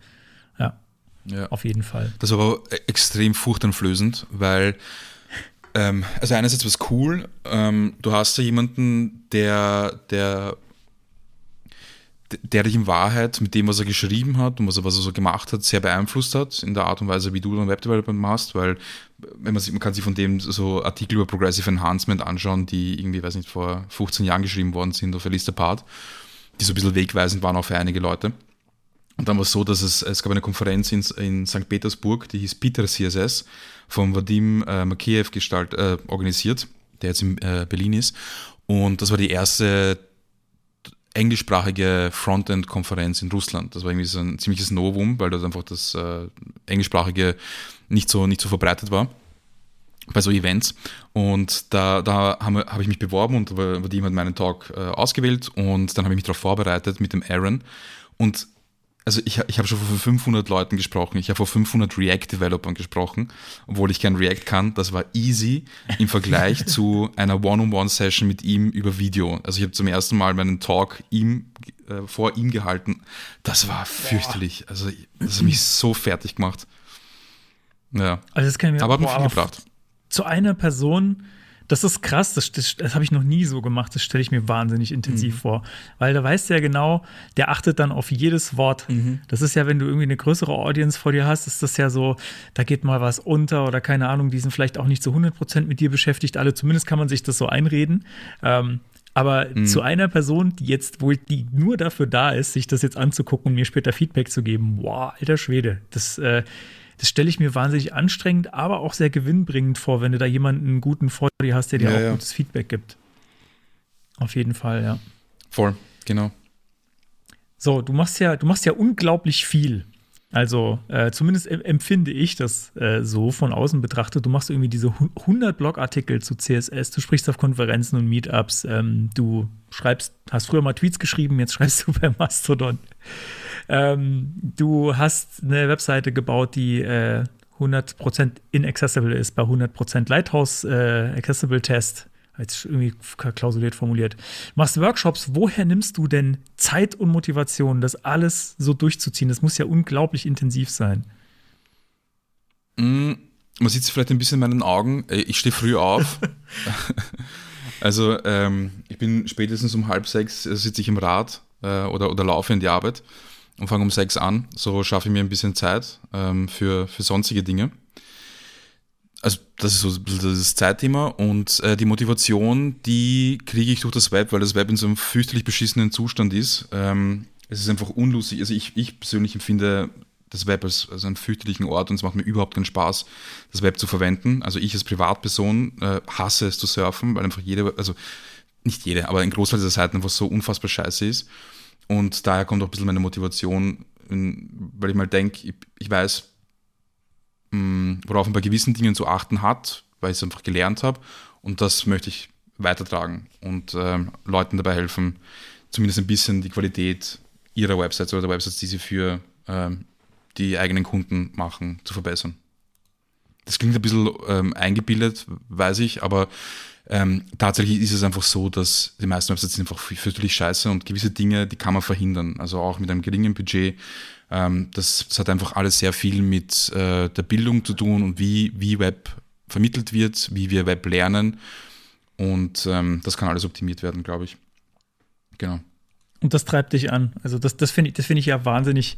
Äh, Andere würden sich vielleicht davon so runterziehen lassen, dass sie gar keinen Bock mehr drauf haben. Ne? Also, ich hoffe, ich hoffe, ich hoffe für dich, dass dich das nicht irgendwann in Burnout treibt. Ich will das nicht, jetzt ist nicht ein Teufel an die Wand malen, aber das, äh, ich kenne, ich kenne dieses Gefühl, diesen Antrieb, ähm, und bei mir ist es quasi nur eine große Firma mit ganz vielen Produkten, wo man äh, ganz oft so denkt, oh, da muss, da gibt's noch so viel zu tun und äh, trotzdem glaube ich, dass, also zumindest für mich, wenn ich immer das empfinden würde, diesen, ja, also ich kenne diesen, diesen Schmerz, wenn ich den aber immer empfinden würde bei allem und immer an mich ranlassen würde, dann, dann, ähm, dann wäre ich schon längst im Burnout. Das kann ich auf jeden Fall sagen. Also das, Ja. ich habe irgendwann gelernt, mich so ein bisschen davon ähm, zu entfernen und nur noch manchmal quasi so, äh, manchmal genau hinzugucken und manchmal auch die fünf Grade sein zu lassen, weil einfach nur für mich selbst. Also das, ich finde es wahnsinnig be bewundernswert, wenn, wenn das dein Antrieb ist, aber mache mir ein bisschen Sorgen. Das ist, äh, das ist nicht notwendig, weil es ist eine Kombination aus zwei Dingen. Also es ist sehr, sehr negativ geklungen, was ich da äh, gesagt habe. Es ist eigentlich eine Mischung aus dem und aus der Tatsache, dass einfach Webdevelopment, ähm, und da bin ich in einer sehr privilegierten Position wie die meisten von uns, äh, einfach auch ein Hobby ist. Es macht mir einfach, einfach äh, fürchterlich Spaß und dementsprechend ähm, sehe ich dann etwas, bin genervt, finde das absolut scheiße, aber gleichzeitig reizt es mich dann, weil ich einfach dann irgendwie dieses Web-Development-Denken habe oder dieses äh, bisschen, okay, diese, diese Herausforderung dann sehe und mir denke, okay, wie, wie schaffe ich es jetzt, das ähm, zu kommunizieren, dass es falsch ist und gleichzeitig aber auch zu erklären, wie man es dann irgendwie besser macht oder, oder so, so in der Richtung. Also es ist einfach, es macht einfach Spaß. Also es ist äh, Fluch und Segen zugleich. Segen, weil, weil ich einfach einen, einen Job habe, äh, gut verdiene und irgendwie Spaß habe. Äh, Fluch aber auch, weil ich einfach nicht, nicht, äh, nicht Ruhe geben kann. Dann wollen wir hoffen, dass es gut geht. Ich, ich, ich kenne dich ja jetzt auch nicht, nicht, nicht so gut, dass ich das irgendwie beurteilen könnte, aber ähm, es gab jetzt auch gerade bei der XCon äh, einen Vortrag, äh, wo es genau darum ging, wie man denn äh, Developer oder Accessibility Burnout verhindert, weil eben, glaube ich, viele, mm. es, de, wie soll ich sagen, der, der, das, das Thema an sich ist einfach sehr sinnstiftend, sodass man sagt, ähm, ich tue ja da was Gutes oder ich tue was für die Welt und deswegen äh, ist es gefährlich, die, die, Motivation kann da auch gefährlich werden, gefährlich viel, äh, sodass man gar nicht mehr davon ablassen kann. Ähm, naja, also äh, das solange, Gute ist, es ist äh, nicht die einzige Motivation, ja, Entschuldigung, es ist nicht die einzige Motivation in meinem Leben. Also ähm, ich ich, ich höre hör, äh, relativ früh auf zu arbeiten. Also ich arbeite, keine Ahnung, bis halb vier oder so, damit ich dann noch genug Zeit habe, um äh, Zeit mit meiner äh, Freundin, meiner Tochter zu verbringen. Ähm, heute zum Podcast muss ich nochmal in die Arbeit fahren, um den Laptop zu holen, mit dem Laptop immer zu Hause lasse. Also es ist dann auch ab, ab halb vier gibt es für mich auch keinen Rechner und am Wochenende auch keinen Laptop. Also ich habe da andere Prioritäten, Dinge, die viel, viel wichtiger sind als das. Aber wenn ich in der Zeit bin, dann, äh, dann bin ich sehr fokussiert auf irgendwie was, was Sinnvolles machen. Ja. Sehr gut. Ja, du hast noch äh, so ein anderes kleines Projektchen neben dem Ganzen. Dem haben wir auch schon mal, na, nicht eine Folge gewidmet, aber wir haben die Folge danach benannt und das war auch unser Geilteil, nämlich HTML Hell. Das kam ja auch mhm. bei dem äh, Entweder-Oder-Vorhin da zur, zur Sprache. Ähm, wie bist du denn da darauf gekommen, das zu machen? Hast du dich so sehr geärgert und dann irgendwann angefangen, diese Snippets zu, zu speichern? Ja, tatsächlich einfach so. Es war, es ist äh, aus, aus purem Hass entstanden, weil ich einfach ähm, immer wieder, wenn ich Audits gemacht habe für Kunden, dann einfach die, mir die schlimmsten Stücke rausgenommen habe und einfach äh, Screenshots auf Twitter gepostet habe und gesagt habe, das ist scheiße. Bis dann irgendjemand gesagt hat, so, ja, aber warum? Und ich so, ja, stimmt eigentlich. Äh, es ist irgendwie sehr, nicht, nicht sehr konstruktiv, da irgendwie zu sagen, okay, das, das, das ist so nicht gut und ohne zu erklären, warum es nicht gut ist. Dann habe ich es versucht in Tweetlänge, hat nicht immer hingehaut. Mhm. Und dann habe ich gesagt, irgendwann, okay, eigentlich, eigentlich sollte ich dann einen Blog machen und daraufhin haben viele Leute geschrieben, so, ja, bitte mach das. Und dann habe ich schnell irgendwie Eleventy aufgesetzt, äh, ruckzuck einen Blog gemacht, das erste Mal gepostet. Und so viele Artikel sind es ja nicht, also so viele Posts sind es nicht. Ähm, aber ja, genau, dadurch ist es, es ist einfach nur dadurch entstanden, dass es einfach eh lustig ist, wenn man so äh, fürchterlichen Code shared, aber dass es mhm. einfach nicht sehr konstruktiv ist und es viel sinnvoller ist zu sagen, okay, das ist scheiße, das ist, äh, das ist Müll, man kann es auch so sagen, das ist voll okay. Weil wenn es so ist, dann ist es so. Aber man soll dann auch erklären, was ist dran schlecht, für wen ist es schlecht, warum ist es schlecht und wie kann man es besser machen. Ja, und das finde ich halt echt cool, also dass, dass es halt wirklich auch äh, konstruktiv ist und du wirklich dann sagen kannst, unter jedem Ding so Details and Tipps on how to fix uh, the diabolic code und dann, ja. äh, dass du da so auflistest mit Punkten, also finde ich, finde ich sehr schön, ja, weil es ist ja oft, es wird ja viel gebasht und äh, findet dann auch äh, oft viel Anklang und wird viel retweetet oder retweetet und so, aber äh, ne, sinnvoller wäre es dann tatsächlich auch zu sagen, okay, und so macht man es besser. Und das tust du da und das äh, finde ich sehr, sehr löblich. ja, ja, voll. Es ist ein cooles Projekt. Es ist vor allem auch Open Source, also es ist auf GitHub. Ihr könnt, jeder kann da mitmachen, wenn ihr was findet. Äh, einfach einen Pull-Request machen oder wenn das äh, zu kompliziert ist mit dem ganzen GitHub und NPM-Zeug, dann einfach mir eine E-Mail schreiben und sagen, hey, das würde ich gerne draufstellen. Hilf mir cool. dabei. Das, das kann man auf jeden Fall machen. Weil ich habe eh nicht die Zeit. Äh, ich also behandle es momentan ein bisschen stiefmütterlich. Ähm, ja, also wenn man, wenn man was Schlimmes findet und man findet sehr einfach was Schlimmes, dann ähm, sehr gut. kann man das durchaus da online also, stellen. Für mich ist auf jeden Fall auch schon das catchy Logo. Äh, als ich ich kenne ich kenn das, kenn das glaube ich, schon länger, als dein Name mir ein Begriff ist. Behaupte ich. Ja. HTML, das ist, das ist, das ist komplett hängen. Das ist, das ist ja geil, irgendwie so. Hier, Bashen sowieso, finde ich super. Sowieso und fix, äh, ja. dann, ja, die, die Seite, die Seite, es hat, hat schon immer mit mir super resoniert. Also, warte mal, ich muss gerade mal gucken, von wann, wann ist denn der erste Post? 2019, nee, das kann so ich drei nicht Jahre, glaube ich. 17. Oktober 2019. Ich hätte auch gedacht, die gibt es schon länger. Hm. Dann, dann, dann kann ich es mir fast nicht vorstellen. Da muss ich doch deinen Namen vorher schon mal gehört haben. Vielleicht ist es auch einfach falsch rum. Egal. Ähm, springen wir zum nächsten Thema. Und zwar, du hast was völlig Wahnsinniges gemacht aus meiner Sicht. Ähm, viele andere haben sowas auch schon angefangen und äh, ich habe hab mich, hab mich bisher nicht dazu hinreißen lassen, weil ich wusste, ich schließe es nicht ab. Du hast 100 Tage, jeden Tag einen kleinen Artikel über CSS geschrieben. Ähm, und äh, das waren also äh, tatsächlich ähm, schöne kleine Snippets, also sehr gut konsumierbar, wie ich finde. Ähm, und da wollte ich mal fragen, also ich habe ich hab sie fast alle gelesen. Was war denn dein Highlight oder dein coolstes Learning, das, das was, was bei dir am, am ehesten hängen geblieben ist von, von den Artikeln? Was war denn dein Liebling? Ich möchte nur vorher sagen, mach das nicht. Das ist komplett deppert, das ist komplett hirnrissig. ähm, das ist, es war einfach nicht lustig. Es war, am Anfang war es mir ganz nett. Ich habe so 13 Artikel vorgeschrieben und habe mir gedacht, okay, ich schreibe jetzt einfach 13 vor und dann mache ich einfach jeden Tag einen. Und wenn ich mal einen auslasse, dann, dann zehre ich quasi von dem, was ich vorgeschrieben habe. Tatsächlich war es so, dass ich ab Artikel 30 dann jeden Tag einen neuen schreiben musste, weil ich das einfach sehr schnell aufgebraucht habe, diese, diesen Vorsprung. Und das war wirklich sehr stressig. Also ich habe ich hab wirklich viel gelernt, äh, sehr, sehr viel. Aber es ist auch, ähm, ja, recht intensiv. Mm, Also ich würde sagen, mein, mein, einer meiner Lieblingsartikel war oder Themen war ähm, das Thema Important, also die, sozusagen die Spezifizität von, einem, ähm, von einer Eigenschaft oder von einem Wert erhöhen, weil ich einfach anscheinend seit über 15 Jahren Important nicht verstanden habe, wie es funktioniert. Ähm, das war eigentlich einer meiner, meiner Lieblinge und ähm, dann auch noch ein, ein Post, der hieß ähm, Value Processing, wo es darum geht, geht welche Stufen ein, ein Wert einer Eigenschaft durchnimmt. Also wenn ich so eine ähm, relative, so einen relativen Wert habe wie Current Color zum Beispiel, dann muss der irgendwann mal absolut gemacht werden oder zu einem ähm, Computed Value gemacht werden. Also aus Current Color wird dann was auch immer dann das Element vom Elternelement zum Beispiel oder von deinem eigenen Colorwert ähm, erbt, wird dann zu einem Wert, also irgendein Hexwert zum Beispiel, wird dieser Hexwert zu irgendwas anderem und so weiter. Also diese ganzen Stufen, die so eine, eine Eigenschaft durchnimmt, das habe ich einfach absolut nicht gewusst. Und das war auch einer der, also da bin ich, glaube ich, vier Stunden gesessen an dem Ding. Einfach nur, weil ich das verstehen wollte. Ich habe das sehr, das, einfach die Spec ganz genau durchgelesen und bin diese einzelnen ähm, Schritte und äh, die Unterschiede zwischen den einzelnen Eigenschaften durchgegangen und da habe ich extrem viel gelernt. Und ich habe da auch sehr viel geschrieben mit der Miriam Suzanne und mit dem ähm, Bramus von Damm, ähm, Leute, die bei Google sind oder Specwriter sind, um, um ein bisschen gegen zu checken. Also das war einer meiner Lieblinge. Also gar nicht irgendeine neue von, eine von den neuen Eigenschaften, sondern etwas, das eh schon immer gibt, weil ich da einfach am meisten gelernt habe. Das war irgendwie sehr cool. Das war Ja, jetzt äh, Tag ansonsten- 82 Value ja. Processing, richtig?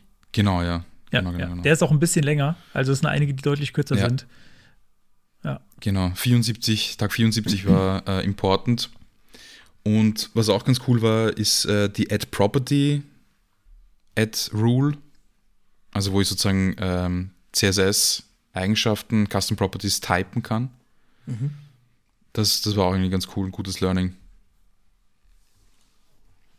Finde ich auch eine sehr spannende Sache. Freue mich, Also den dann Blogpost verlinken wir auch auf jeden Fall in den Show Notes. Ich, Mhm. ich hätte jetzt gern was zu dem Value Processing gesagt, aber ich habe keine Ahnung davon. Ich muss den Artikel, glaube ich, noch ich habe mir den hab auch schon mal ge gebookmarkt gleich. Das, äh, Ja, müssen wir jetzt durchlesen, irgendwie weil es ist wirklich, Ja.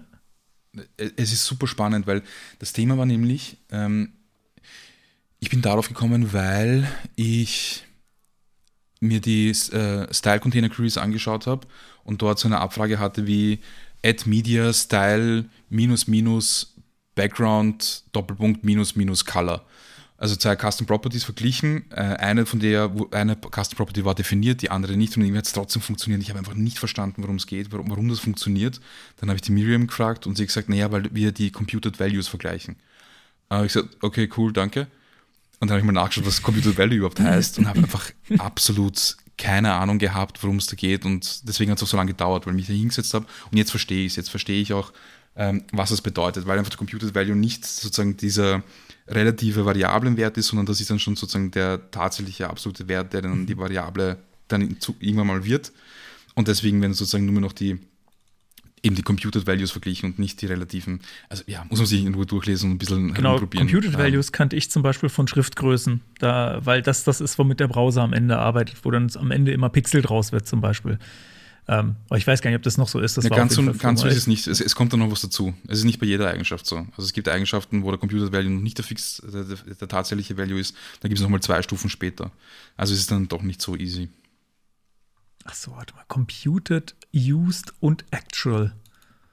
Genau, ja. hei, Und okay. Specified und Cascaded und ja, krass.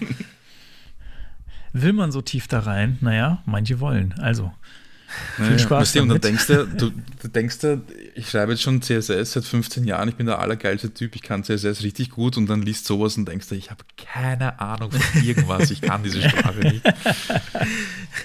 ja. Humbling sagt man, Ja. glaube ich, auf Englisch. Also, ja. Genauso, äh, was mir auch gut gefallen hat, habe ich auch geschrieben über äh, Initial, Inherit und Unset, was die machen. oh ja. Das, ähm, da habe ich mich auch schon öfter gefragt, warum es die alle einzeln überhaupt gibt. Ich nehme mal an, du gehst auf die Einzelheiten ein. Ich, glaube, den Artikel habe ich sogar gelesen, aber habe es wieder verdrängt, weil das ist tatsächlich was, was ich extrem selten verwende. Ich habe, ich hab, glaube ich, einmal äh, Initial verwendet in einem Projekt, wirklich.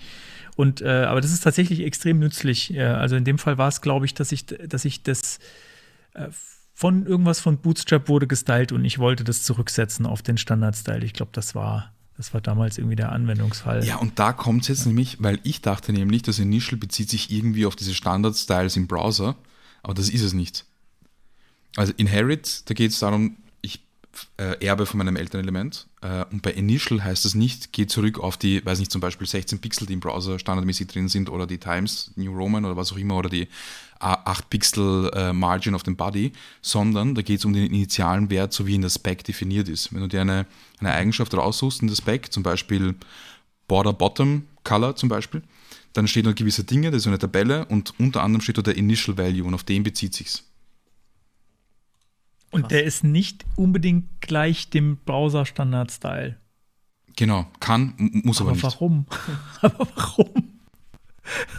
Naja, Oh weil Gott. die Eigenschaften kommen mit einem initialen Wert und das, was wir im Browser sehen, ist ja nur das, äh, das User Agent Style Sheet, das die Browser äh, drüberlegen. Das Ja, heißt, ja, du aber- hast sozusagen den da verstehe ich- Standardwert und da das, was sie nicht, machen, ist nicht der Standardwert, sondern ist. ihr eigenes Style Sheet, das wir dann überschreiben. Ja, weil mehr CSS ist einfach besser. Ich glaube, das ist, das ist wahrscheinlich der Grund. Weil das könnte man ja dann einfach komplett weglassen und sinnvolle Initial-Werte definieren, die in jedem Browser dann gleich sind. Und dann hast du den, ach Gott, es muss immer noch komplizierter werden.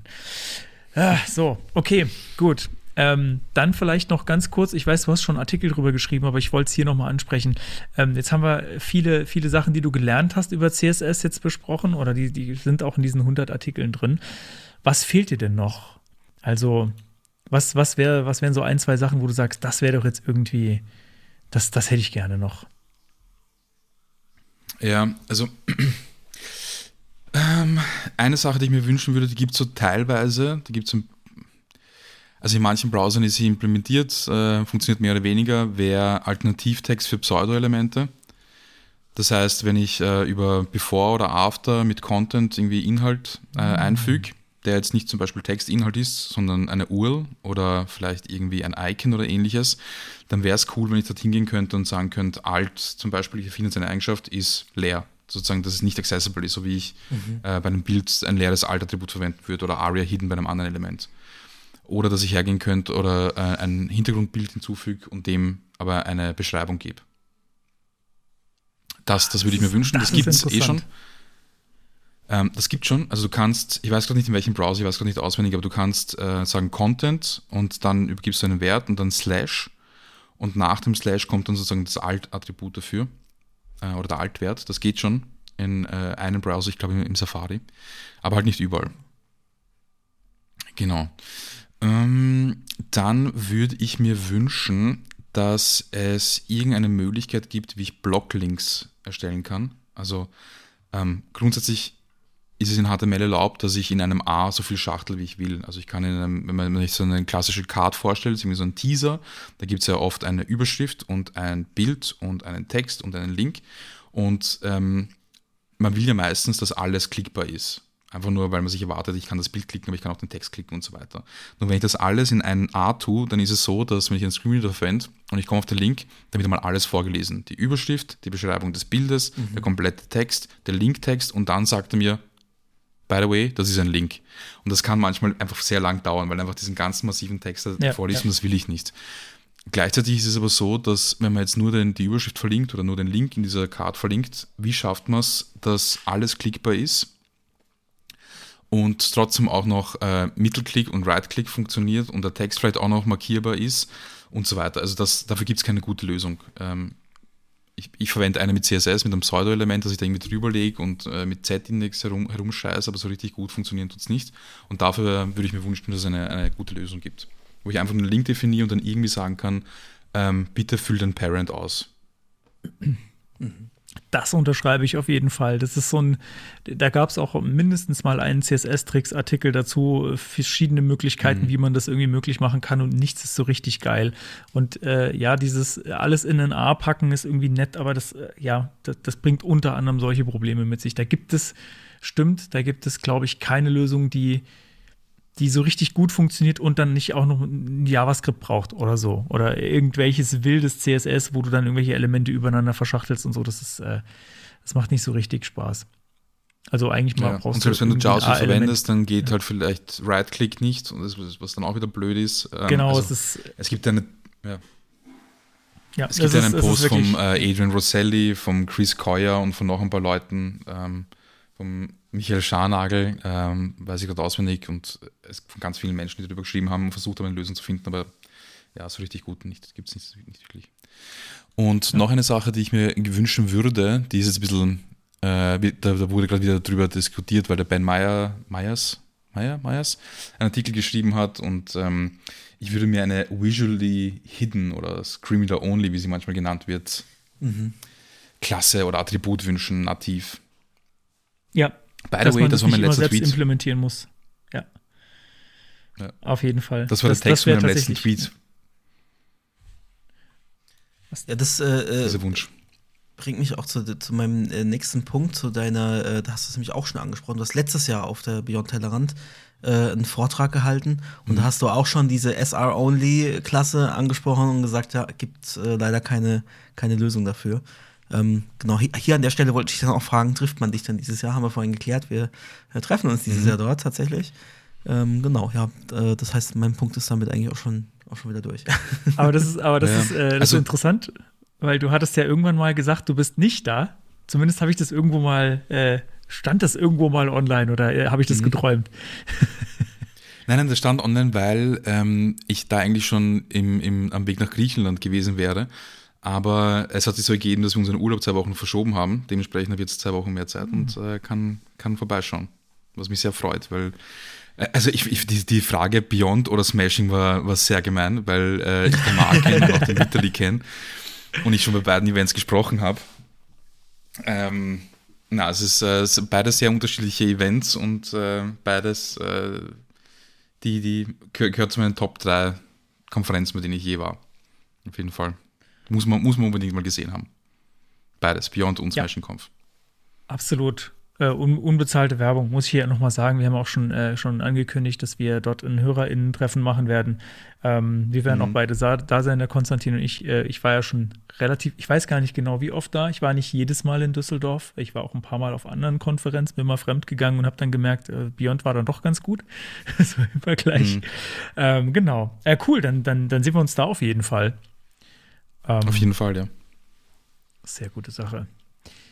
Und dann ist dein Punkt schon vorbei, ja, Konstantin, ja, das oder? Das, das, äh, das war's schon. Okay. Dann habe ich noch eine Accessibility-Frage oder zwei oder fünf. Ähm, und mhm. zwar, wie sieht denn für dich jetzt, wenn du einen Accessibility-Test von der Seite machst, wie, wie sieht denn der, der typische Test aus? Was, was, was machst du da? Ähm, du warst in meinem Workshop, oder? Ich war in deinem Workshop, ja, aber ich frage trotzdem nochmal. Also ich, ich würde, ich, okay, dann nee, frage ich vielleicht konkreter, dann frage ich vielleicht, dann frage ich vielleicht konkreter, ähm, du würdest auch schon unterscheiden zwischen so einem, so einem Schnelltest und so einem richtigen, oder? Also das, äh, zumindest mache ich das normalerweise. Wenn jetzt jemand von mir einen Accessibility-Test haben will, dann äh, ist das nicht üb üblich, dass ich dann die komplette äh, WCAG auspacke und sage, so, jetzt gehen wir einmal über die komplette Spec drüber. Also wenn du jetzt so, so einen schnellen Test machen würdest, wie würdest du den machen? Ja, also es ist so, ähm, es kommt darauf an, für wen das ist. Ähm, ich habe, ähm, beziehungsweise, nein, anders. Es kommt eigentlich nicht darauf an, für wen das ist. Ähm, wenn ich jetzt einen Kunden habe und die sagen mir, hey, ähm, wir brauchen bitte einen Test, weil äh, wir wollen ein Zertifikat haben oder wir müssen halt oder wir brauchen einfach von einem äh, Experten, brauchen wir irgendeinen Schrieb, wo steht, das ist alles cool, dann ähm, das Erste, was ich mache, ist, ich schaue mir die Website an und schaue mal, ob es überhaupt Sinn macht. Also ob es überhaupt Sinn macht, dass ich mich hinsetze äh, und das durchteste. Und ähm, das meine ich gar nicht äh, irgendwie überheblich, sondern einfach nur, um dem Kunden Geld zu sparen. Einfach um zu sagen, weil wenn es einfach wirklich ganz daneben ist, dann bringt es nichts, wenn ich mich da hinsetze. Dann müssen sie grundsätzlich irgendwo anders ansetzen oder vielleicht die Website neu machen oder sonst irgendwie. Äh, und das hatte ich auch schon tatsächlich, wo ich dann einfach gesagt habe, okay, ich breche jetzt ab, weil ähm, das ist so daneben, dass das, das bringt nichts.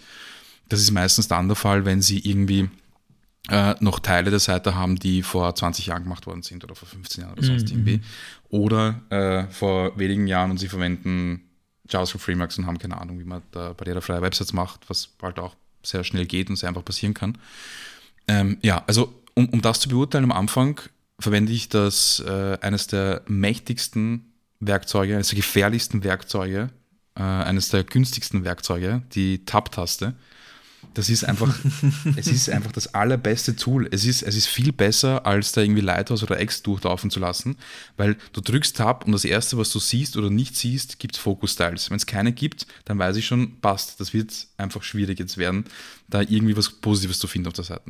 Wenn es die Focus Styles gibt, dann tappe ich mich halt mal durch und schaue, ob äh, Focus Management gut funktioniert. Das heißt, wenn ich jetzt irgendwelche äh, Teile habe, wo der Fokus irgendwo anders hinkommt, zum Beispiel eine Navigation, die sich öffnet, so Burger-Button klassisch oder ein Modal-Window, funktioniert das. Bin ich immer dort, wo ich sein möchte mit der Tastatur?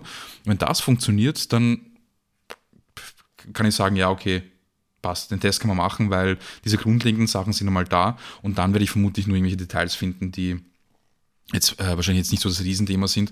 Oder, und das ist meistens der Fall, äh, ich finde einiges, wenn ich dann mit dem Screenreader test. Genau, also das ist sozusagen mein schneller Test. Und wenn es dann so richtig losgeht, dann gehe ich einen Schritt zurück und lasse mal äh, den W3C-Validator, HTML-Validator laufen. Das ist äh, auch eines meiner Lieblingstools. Äh, so richtig oldschool. Und dann X DevTools, das ist mein äh, Lieblings-Testing-Tool. Und dann mache ich noch so ein paar semi-automatische Dinge wie zum Beispiel mit Accessibility Insights mir gewisse Dinge anzeigen. Das ist so ein Tool von Microsoft, das eh auch X verwendet, aber ein paar ganz coole äh, extra Stückeln spielt und dann äh, intensiv mit der Tab-Taste und dann mit unterschiedlichen Screenreadern. Genau. Ähm, wenn du jetzt bei so einem richtigen großen Test bist, äh, die, äh, die WCAG, die sind ja relativ groß, da gibt es ja einiges. Äh, wie stellst du da dann sicher, dass du nichts vergisst? Also arbeitest du dich irgendwie nach einer Checkliste durch oder, oder hast, du, hast du da irgendwie ein Tooling, was dir dabei hilft oder machst du das so noch Gefühl, weil du sagst, ja, ich weiß die wichtigen Sachen sowieso? Weil ich, ich glaube, mir würde das sehr schwer fallen, ähm, zu sagen, ich bin mir jetzt sicher, dass ich jetzt alle Use Cases abgetestet habe, die wichtig sind. Ähm, also ich halte mich einfach äh, an die Guidelines. Da gibt es ja das äh, EM-Tool, dieses offizielle Tool vom vom, vom WAI, ähm, wo du einfach die einzelnen Guides, Guidelines hast und dann hast du ein, eine Text-Area, wo du es einfach reinschreibst und sagst, äh, passt oder passt nicht. Ähm, das ist einfach sozusagen die Maske, wo ich das eingebe und so wirklich an alles denken kann ich eh nicht. Aber ich bin grundsätzlich jemand, der jetzt nicht so standardfixiert ist, wenn es ums WCAG geht, sondern mir geht es eigentlich eher darum, ist es bedienbar oder nicht. Und wenn ich jetzt irgendeinen Use Case, der nach dem Standard irgendwie jetzt ein Fail wäre, ähm, nicht bedacht habe, dann ist mir das relativ wurscht, solange es bedienbar ist. Also es gibt da Leute, die da sehr, sehr strikt nach diesen Guidelines vorgehen. Ähm, das interessiert mich nicht so wirklich. Also mir geht es wirklich darum, ist es bedienbar oder ist es nicht bedienbar. Und ja, also zum Beispiel, keine Ahnung, sowas wie Überschriften, die sollten halt irgendwie schön geordnet sein, hierarchisch und bla bla bla. Wenn da mal irgendein kleiner Fehler drinnen ist, wenn da einmal was geskippt wird, pff, egal. Hauptsache ist es, äh, die, Überschriften sind, sind, gut beschrieben und es ist circa die Hierarchie erkennbar. Wenn da ein kleiner Fehler ist, dann, dann wird das jetzt nicht so das Riesenthema sein. Also das, das sehe ich auch so. Ich, ich komme auch so aus der pragmatischen Ecke. Ich, ich versuche mhm. äh, mich weniger, also natürlich die, die, äh, die Standards sind natürlich wichtig äh, und, und helfen auch oft zu untermauern, warum jetzt etwas wichtig ist. Aber ich versuche bei den, bei den meisten Tests, die ich mache, auch tatsächlich wirklich nur zu gucken, kann, kann ich mir vorstellen, dass es irgendwie, ist auch manchmal schwer, äh, Screenreader-Bedienung, ohne dass man darauf angewiesen ist, ähm, zu antizipieren, ist das jetzt das Richtige? Also ich habe hab da auch schon öfter mal irgendwie bei Blinden, also das, ist wirklich Gold wert. Bei Menschen, die wirklich einen Screenreader benutzen müssen, mal nachzufragen und zu sagen, ey, wie, wie siehst du das? Wie, oder wie, wie findest du denn, wie würdest du denn sagen, ist so besser oder so? Also ich habe da, da habe ich auch schon echt erstaunliche Sachen dann gehört, wo ich dachte, krass, das hätte ich jetzt, hätte ich jetzt ganz anders beurteilt, aber ich benutze das Ding auch nicht jeden Tag. Also es ist äh, ein Screenreader benutzen können und ihn benutzen müssen. Das ist oft nochmal ein Riesenunterschied, ähm, äh, was man, wie, wie, man dann Dinge sieht. Also zum Beispiel, was mich damals sehr erstaunt hat, war, ähm, dass die im Zweifel sagen, äh, wenn das jetzt so eine mittelmäßig interessante Information ist, so ist, ich glaube, es ging so um Alternativtext, bringt dir jetzt zum Beispiel der Pfeilname was, bevor gar nichts drin steht. Hätte ich dann gesagt, hm, ja, ein bisschen Informationen haben oder nicht haben, äh, würde ich sagen, eher haben. Und dann haben mir mehrere Blinde geantwortet und haben gesagt, nee, macht, macht, den, macht den Quatsch weg. Wir haben so viel mit so viel Unsinn irgendwie zu kämpfen. Ich kann jetzt nicht für alle sprechen, aber die haben mit so viel Unsinn zu kämpfen, der irgendwie vorgelesen wird im Browser. Lieber, wenn was nicht eindeutig ist, lieber weglassen, weil äh, sonst es geht alles irgendwie in dem Boost von irgendwelchen komischen vorgelesenen Zeichen irgendwie unter. Also äh, da auf jeden Fall, wenn man eine Möglichkeit hat, immer auch Leute fragen, die irgendwie wirklich äh, damit, damit zu tun haben. Das ist irgendwie so mein Ding, was ich da noch mit, mit äh, reingeben mhm. wollte, weil das ist echt, die Realität sieht oft ganz, ganz anders aus als die Standards. Du kannst dich zu 100 Prozent an den Standard halten und hast trotzdem vielleicht eine Seite, die echt nervig zu bedienen ist. Ja, also. Mhm. Ja, da, dazu vielleicht zwei Sachen. Also, ähm, ich bin ein fürchterlicher Screenreader-User. Ich, ich, kann das, also ich kann mit der Software nicht einfach umgehen, ich kann, kann, damit nicht umgehen. Also ich, ich, weiß, wie es funktioniert. Ich habe meine Cheat-Sheets, da schaue ich nach, wie die Commands sind, aber so, so richtig, dass du sagst, ich bin jetzt ein effizienter Screenreader-User, bin ich nicht. Äh, ja, das, äh, Moritz hält gerade Zettel in die Kamera, ja. Mein Voice-Over-Cheat-Sheet, das ich mir mal geschrieben habe, das hängt immer an meinem Monitor. Das ist der einzige Zettel, der immer da sein darf. Genau. Also, Sollte ich als, als professioneller Auditor wahrscheinlich nicht sagen, aber sollte ich wahrscheinlich als professioneller Auditor nicht sagen, aber so ist es halt einfach, weil ich verwende es halt nicht jeden Tag und äh, ich bin, bin äh, auch einfach kein Screenreader-User und es ist auch okay so. Es ist einfach nur, für mich ist es einfach ein Werkzeug, auch wieder dieser sehr pragmatische Zugang. Und das Wichtige ist, dass man einfach nur keine Vermutungen anstellt, dass man vermutet, dass die Leute das so oder so verwenden werden, sondern man schaut einfach nur, kann ich diese, bekomme ich diese Information oder bekomme ich sie nicht und ist sie richtig oder nicht? Äh, so, so gehe ich das an. Und das andere ist eh, man kann sich dann eigentlich eh nur verlassen an irgendwelche ähm, Best Practices, man kann sich an, an, äh, an, an, an die Stimmen von ExpertInnen verlassen, beziehungsweise, und das ist natürlich das Beste, dann einfach User-Tests zu machen oder mit echten mhm. Menschen zu sprechen. Da war zum Beispiel, um auch noch ein Beispiel zu geben, ähm, heißt es ja, dass man äh, Fremdsprache, fremdsprachige Begriffe immer auszeichnen soll. Das heißt, wenn ich jetzt irgendwie einen Satz habe und ich habe sowas wie, ähm, das ist mein, mein, mein, mein Go-To-Beispiel, ähm, there is a certain je ne sais quoi in the air, also wenn ich mir so eine Mischung aus Englisch und plötzlich Französisch habe, ja. dass ich dann hergehe und diesen französischen Satz in ein Span oder was auch immer tue und da ein langen Attribut drauf tue, zum Beispiel FR für Französisch. Mhm. Das ist okay, ja, weil wenn ich jetzt einen Screenreader habe, der mehrere Sprachen unterstützt, dann würde der sozusagen das Voice Profile umstellen und würde das dann richtig schön auf Französisch aussprechen und dann wieder zurück auf die äh, englische Aussprache switchen. Das Ding ist nur, was, ist, was mache ich, wenn ich einen Begriff habe wie Workshop oder Download oder ähm, Megabyte oder ähnliches? Wenn ich jetzt ganz streng bin, dann würde ich sagen, ja, ich muss das auszeichnen, das sind fremdsprachige Begriffe, die zeichne ich als Englisch aus. Und die meisten Amis werden ja auch einfach sagen, ja, das ist so. Also sobald du eine anderen sprachigen Begriff hast, oder, oder Briten von mir aus werden das wahrscheinlich auch sagen. Nur im Deutschen ist es ein bisschen anders, weil wir einfach sehr viele Anglizismen haben. Und so ein mhm. Begriff wie Workshop oder Download, der ist bei uns mhm. sehr verankert in der Sprache und den kennt man einfach. Und mir haben Screenreader-User gesagt, bitte tut das nicht. Also verwendet das wirklich nur, wenn es echt notwendig ist, wenn, wenn die, die Information verloren gehen würde, weil es einfach nervig ist. Wenn ich im Sprachfluss bin, dann wird eine Pause gemacht, es switcht um zum anderen Profile, liest es vor, macht noch eine Pause, switcht mhm. um und diese Pause spüre ich nicht, weil mein Screenreader ist super langsam eingestellt, damit ich den Scheiß verstehe. Ähm, bei einem richtigen Screenreader-User ist es natürlich super schnell, weil die wollen effizient sein, die wollen die Information schnell bekommen. Und wenn da ständig irgendwelche Pausen sind für Begriffe, die sie eh ja. kennen und eh verstehen, kann das sehr nervig sein. Aber wenn du dich an die Standards hältst, dann weißt du das nicht. Das kriegst du nur, wenn du den, die Leuten zuhörst, die da Und das ist bei VoiceOver betroffen sind. unfassbar nervig, äh, wenn er zu einer anderen Stimme umschaltet plötzlich. Also ich habe das äh, teilweise schon gehabt ähm, bei Formularen oder so, dass er dann plötzlich, die Stimme wird plötzlich anders und, und du hast auch noch diesen, diesen Gap drin. Also das kann ich mir total gut vorstellen, dass das wahnsinnig äh, stressig ist. Ähm, ich Ja, auf jeden vor Fall ein ich check überhaupt Beispiel. nicht. Ja, ich check vor allem nicht, äh, wie das Voice-Over macht. Also ich habe da manchmal so simple Demos, äh, eine Liste mit vier LIs. Äh, der Linktext von den oder der Text von den vier LIs ist A, B, C, D und A, B, C wird auf Deutsch vorgelesen und D auf Englisch. also mit der englischen Stimme. Okay, das ist Also- weird. Ich hatte auf jeden Fall schon den, den Fall, äh, dass ich, dass ich das Gefühl hatte, er versucht die Sprache zu erraten, das pass passiert, aber bei A, B, C, D, das, ja, er versucht ein bisschen cleverer zu sein als, äh, als die, die Webseitenbetreiber, die halt Mhm. hoffentlich die, die Seite richtig gut auszeichnen. Aber auch dazu habe ich heute irgendwie einen, Talk gesehen ähm, bei der XCon, äh, wo jemand sich damit beschäftigt hat mit, ähm, äh, in dem Fall ging es um CSS, das Screenreader-Ausgabe verändert. Zum Beispiel, äh, dass wenn ich List-Style None mache, dass keine Liste mehr vorgelesen wird teilweise. Und äh, das kommt offenbar daher, dass äh, das ähm, Browserhersteller versuchen, möglichst clever äh, zu sein, was die Inhalte angeht und die Intention der Webseitenbetreiber zu erraten. Und das ist halt in so einem Fall echt fatal, wenn ich wirklich eine Liste da haben will. Und dann wird, äh, äh, ich will sie ein bisschen umstylen und dann äh, plötzlich äh, äh, erkennt der Screenreader keine Liste mehr. Es ist schon, es ist schon krass. Also, Ja, der Hintergrund da ist, dass es einfach User-Feedback gab, weil wir hatten, wir hatten eine Zeit lang, wir hatten so eine Phase, wo wir einfach alles in Listen gepackt haben, weil es irgendwie hieß, ja, wenn etwas in der Liste ist, dann ist es barrierefrei und äh, so habe ich das auch wirklich gelernt. äh, einfach alle schön in Listen packen.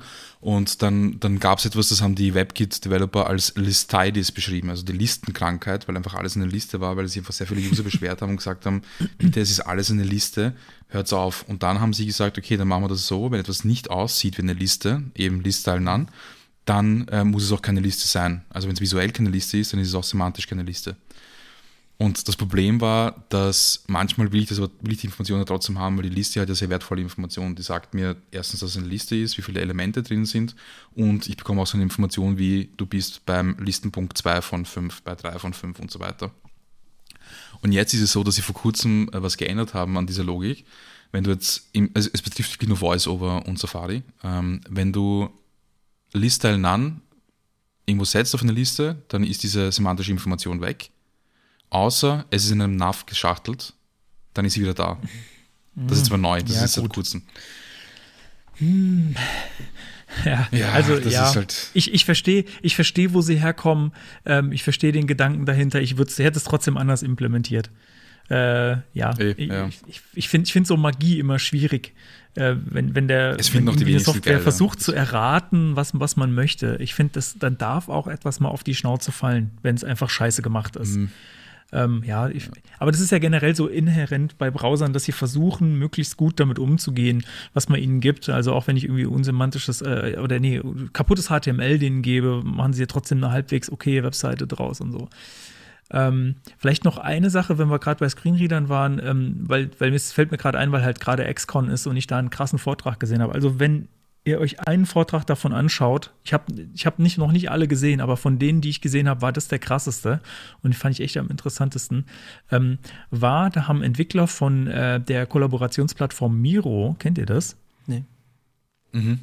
Ähm, das ist so ein, das ist so ein, äh, so ein großer Canvas, auf dem du irgendwie Post-its drauf tun kannst äh, und irgendwie wild zusammen gemeinsam arbeiten kannst. Also es wird irgendwie für alle möglichen Meetings mit Brainstorming und so verwendet. Also mehrere Leute arbeiten da drauf, kannst irgendwelchen Text draufschreiben und irgendwelche Elemente zueinander packen und irgendwie Gruppen bilden und äh, Boards daraus bauen, Retrospektiven damit machen, keine Ahnung, irgendwie sowas.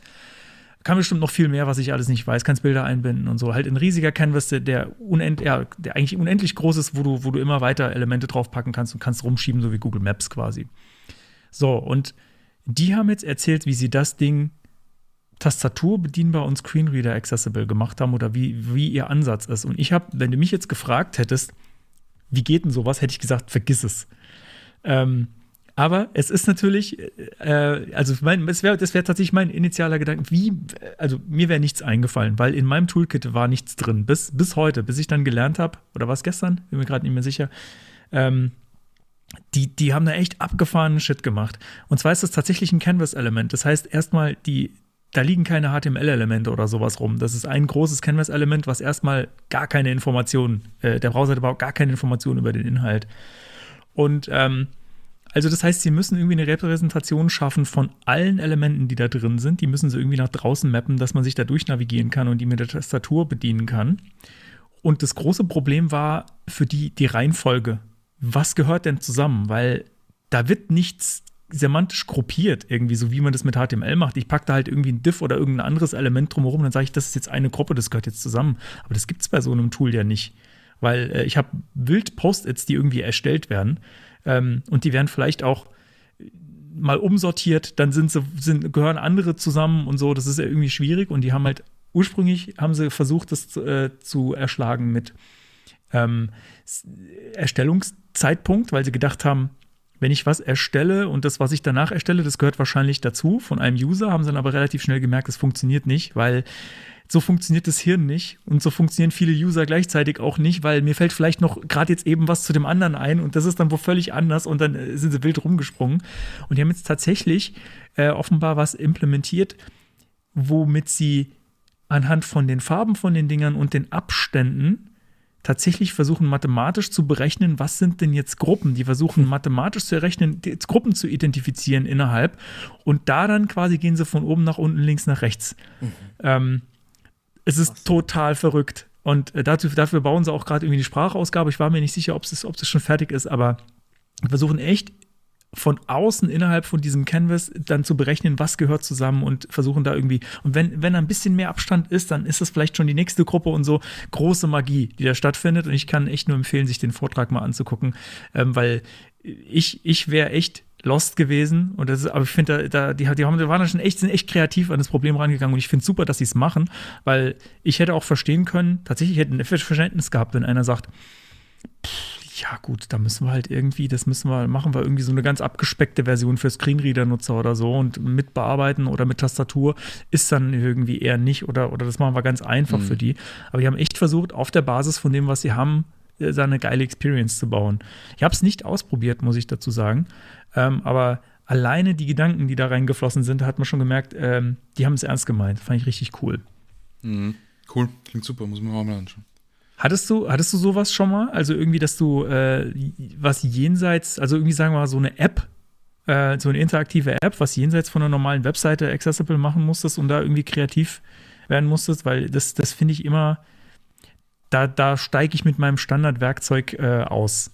Oder da muss, man, da muss man ja echt kreativ Na. werden. Na, hatte ich noch nicht.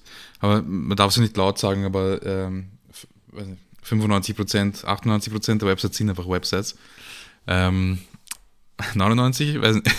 Nein, äh, hat ja, es, es, ist so. Also nie, äh, die, die, meisten Leute glauben, sie bauen Apps, aber sie bauen gar keine Apps. Äh, sie genau, bauen halt genau. nur eine Webseite mit React. Aber.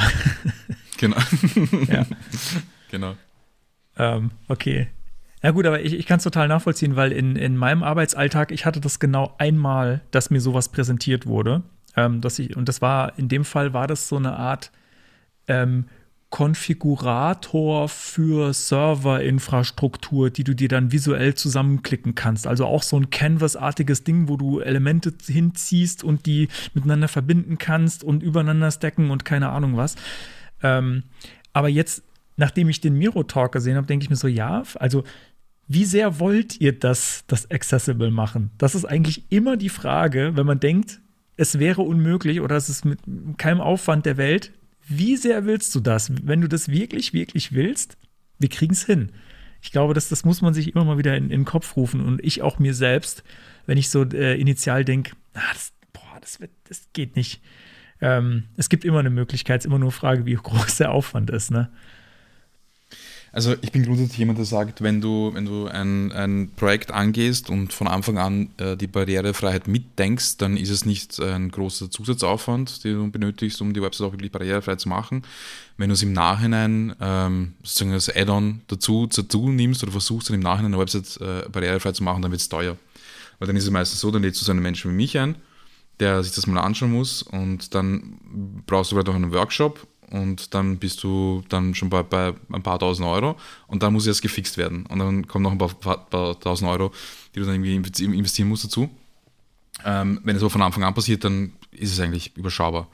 Aber bei sowas, also selbst wenn du es mitdenkst, da, da brauchst du einfach Budget. Also, weil Canvas etwas, das mal grundsätzlich von der Technologie her schon mal nicht barrierefrei ist, weil du sagst, da ist kein HTML, da ist gar keine semantische Information, das ist einfach nur, weiß nicht, Pixel oder was auch immer. Ähm, da, da, da brauchst du einfach Budget. Und ich glaube, da, daran scheitert es einfach ganz oft, weil wir haben auch zum Beispiel, wir haben bei, äh, bei der Stadt Wien, bei der ich gearbeitet habe bis vor kurzem, da haben wir auch so Diagramme, die ganz cool sind, wo dann irgendwie, weiß ich nicht, die äh, Sterberaten aus dem letzten Jahr zum Beispiel irgendwie mit so einem Balkendiagramm oder sonst irgendwie da irgendwie dargestellt werden. Das ist super cool, nur die Umsetzung ist halt nicht barrierefrei und wir lösen das, indem wir daneben einfach eine Tabelle darstellen. Also das ist einfach eine mhm. alternative Darstellung dafür, weil alles andere ist einfach nicht im Budget, wird nicht funktionieren. Ja, wobei das finde ich fair enough. Also, äh, das hätte ich jetzt, also eine Tabelle in, äh, statt, also oder als alternative Inhalt für einen Graph, der dargestellt wird. Äh, ich wüsste gar nicht, wie ich das jetzt anders noch cooler machen würde, finde ich. Also muss man sich, da, man würde eh, sich ja sowieso durchnavigieren. Also, hm? Ja, ja, voll, eh, es passt eh. Also, Nur bei äh, sowas ja, wie Miro, also ich, ich hätte so wie du einfach keinen Ansatzpunkt gehabt, wie ich überhaupt, wie, wie ich das angehen sollte. Ja, und von daher finde ich es halt wahnsinnig beeindruckend, dass es offenbar Leute gibt, die gesagt haben, Challenge accepted.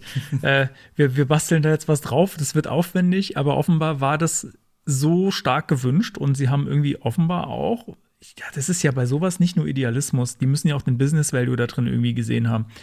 Ähm, mhm. Und ich, ah, warte, warte, Moment. Ich glaube, da war noch was mit, äh, die haben halt auch viele Universitäten äh, und Schulen äh, als Kunden mhm. und die sagen dann halt, mhm. ihr müsst barrierefrei, sonst, sonst kriegt ihr unser geiles äh, Government Money nicht mehr. Und das ist sehr beliebt, ja, glaube ich. und das ist das, also ich habe gerade überlegt, es muss ein Business Value geben. Also nur, nur aus Idealismus macht so jemand wie Miro das nicht. Ähm, ja, aber das ist, ja, es ist einfach cool. Also schaut euch, schaut euch den Vortrag an. Konstantin, du hast noch was, oder? Genau, ich äh, nochmal zu dem Vortrag, den ich vorhin erwähnt habe, äh, von letztem Jahr äh, auf der BDConf von dir. Mhm. Ähm, da ist so das Keyword gefallen, HTML first. Magst du da mal noch kurz was äh, zu erläutern für die ZuhörerInnen? Echt, ist es gefallen? Das ja, habe ich das ja. verwendet? also es war, glaube ich, so, ähm, dass du gesagt hast, äh, ja, ich weiß schon, erst, ja. okay, mhm. okay. Ja, ähm, da, da geht es einfach so ein bisschen um, um die Art und Weise, wie wir Webprojekte angehen und äh, welche Technologie wir wählen, um äh, gewisse Probleme zu lösen. Ähm, ein Problem kann einfach eine, ein einfacher Block sein und da, da sage ich, schreib zuerst HTML und wenn das HTML schön ist und gut funktioniert, dann streut CSS drüber, damit es auch noch besser funktioniert, noch schöner ist. Und dann, wenn es Sinn macht, vielleicht, schauen wir mal, vielleicht noch ein bisschen JavaScript dazu, wenn man dadurch die User Experience irgendwie verbessern kann. Ähm, so, so, so lebe ich mhm. nach, nach dem äh, Grundsatz.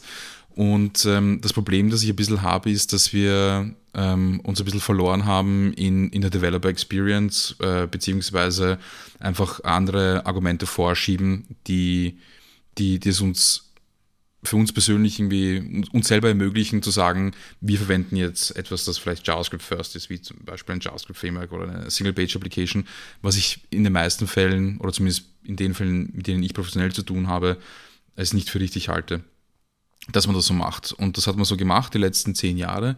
Und ähm, ich bin sehr glücklich, dass der, die Entwicklung wieder in eine andere Richtung geht, dass jetzt die äh, Framework Hersteller, die Vercells und so weiter irgendwie checken, okay, ja, SBA ist vielleicht auch nicht so geil, sondern serverseitig rendern ist vielleicht auch auch cool oder statische Seiten generieren ist cool, beziehungsweise, also ich bin kein Fan von Next, aber ähm, ich bin ein Fan von Astro oder ein Fan von Enhance oder ein Fan von Eleventy und WebC ähm, und ähnlichen Projekten, weil die genau das machen. Also die Enhance zum Beispiel nennt sich sogar ein HTML-Framework.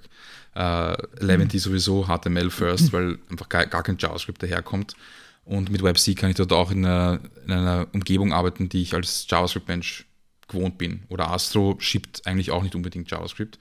Und das macht mich sehr glücklich. Also ich bin ich habe es heute, heute zufälligerweise auf Mastodon gepostet und habe gesagt, ähm, es ist das erste Mal in meiner Karriere, dass ich froh bin, dass es viele JavaScript-Frameworks gibt. Weil einfach die Richtung, in die sie arbeiten, einfach jetzt Sinn macht.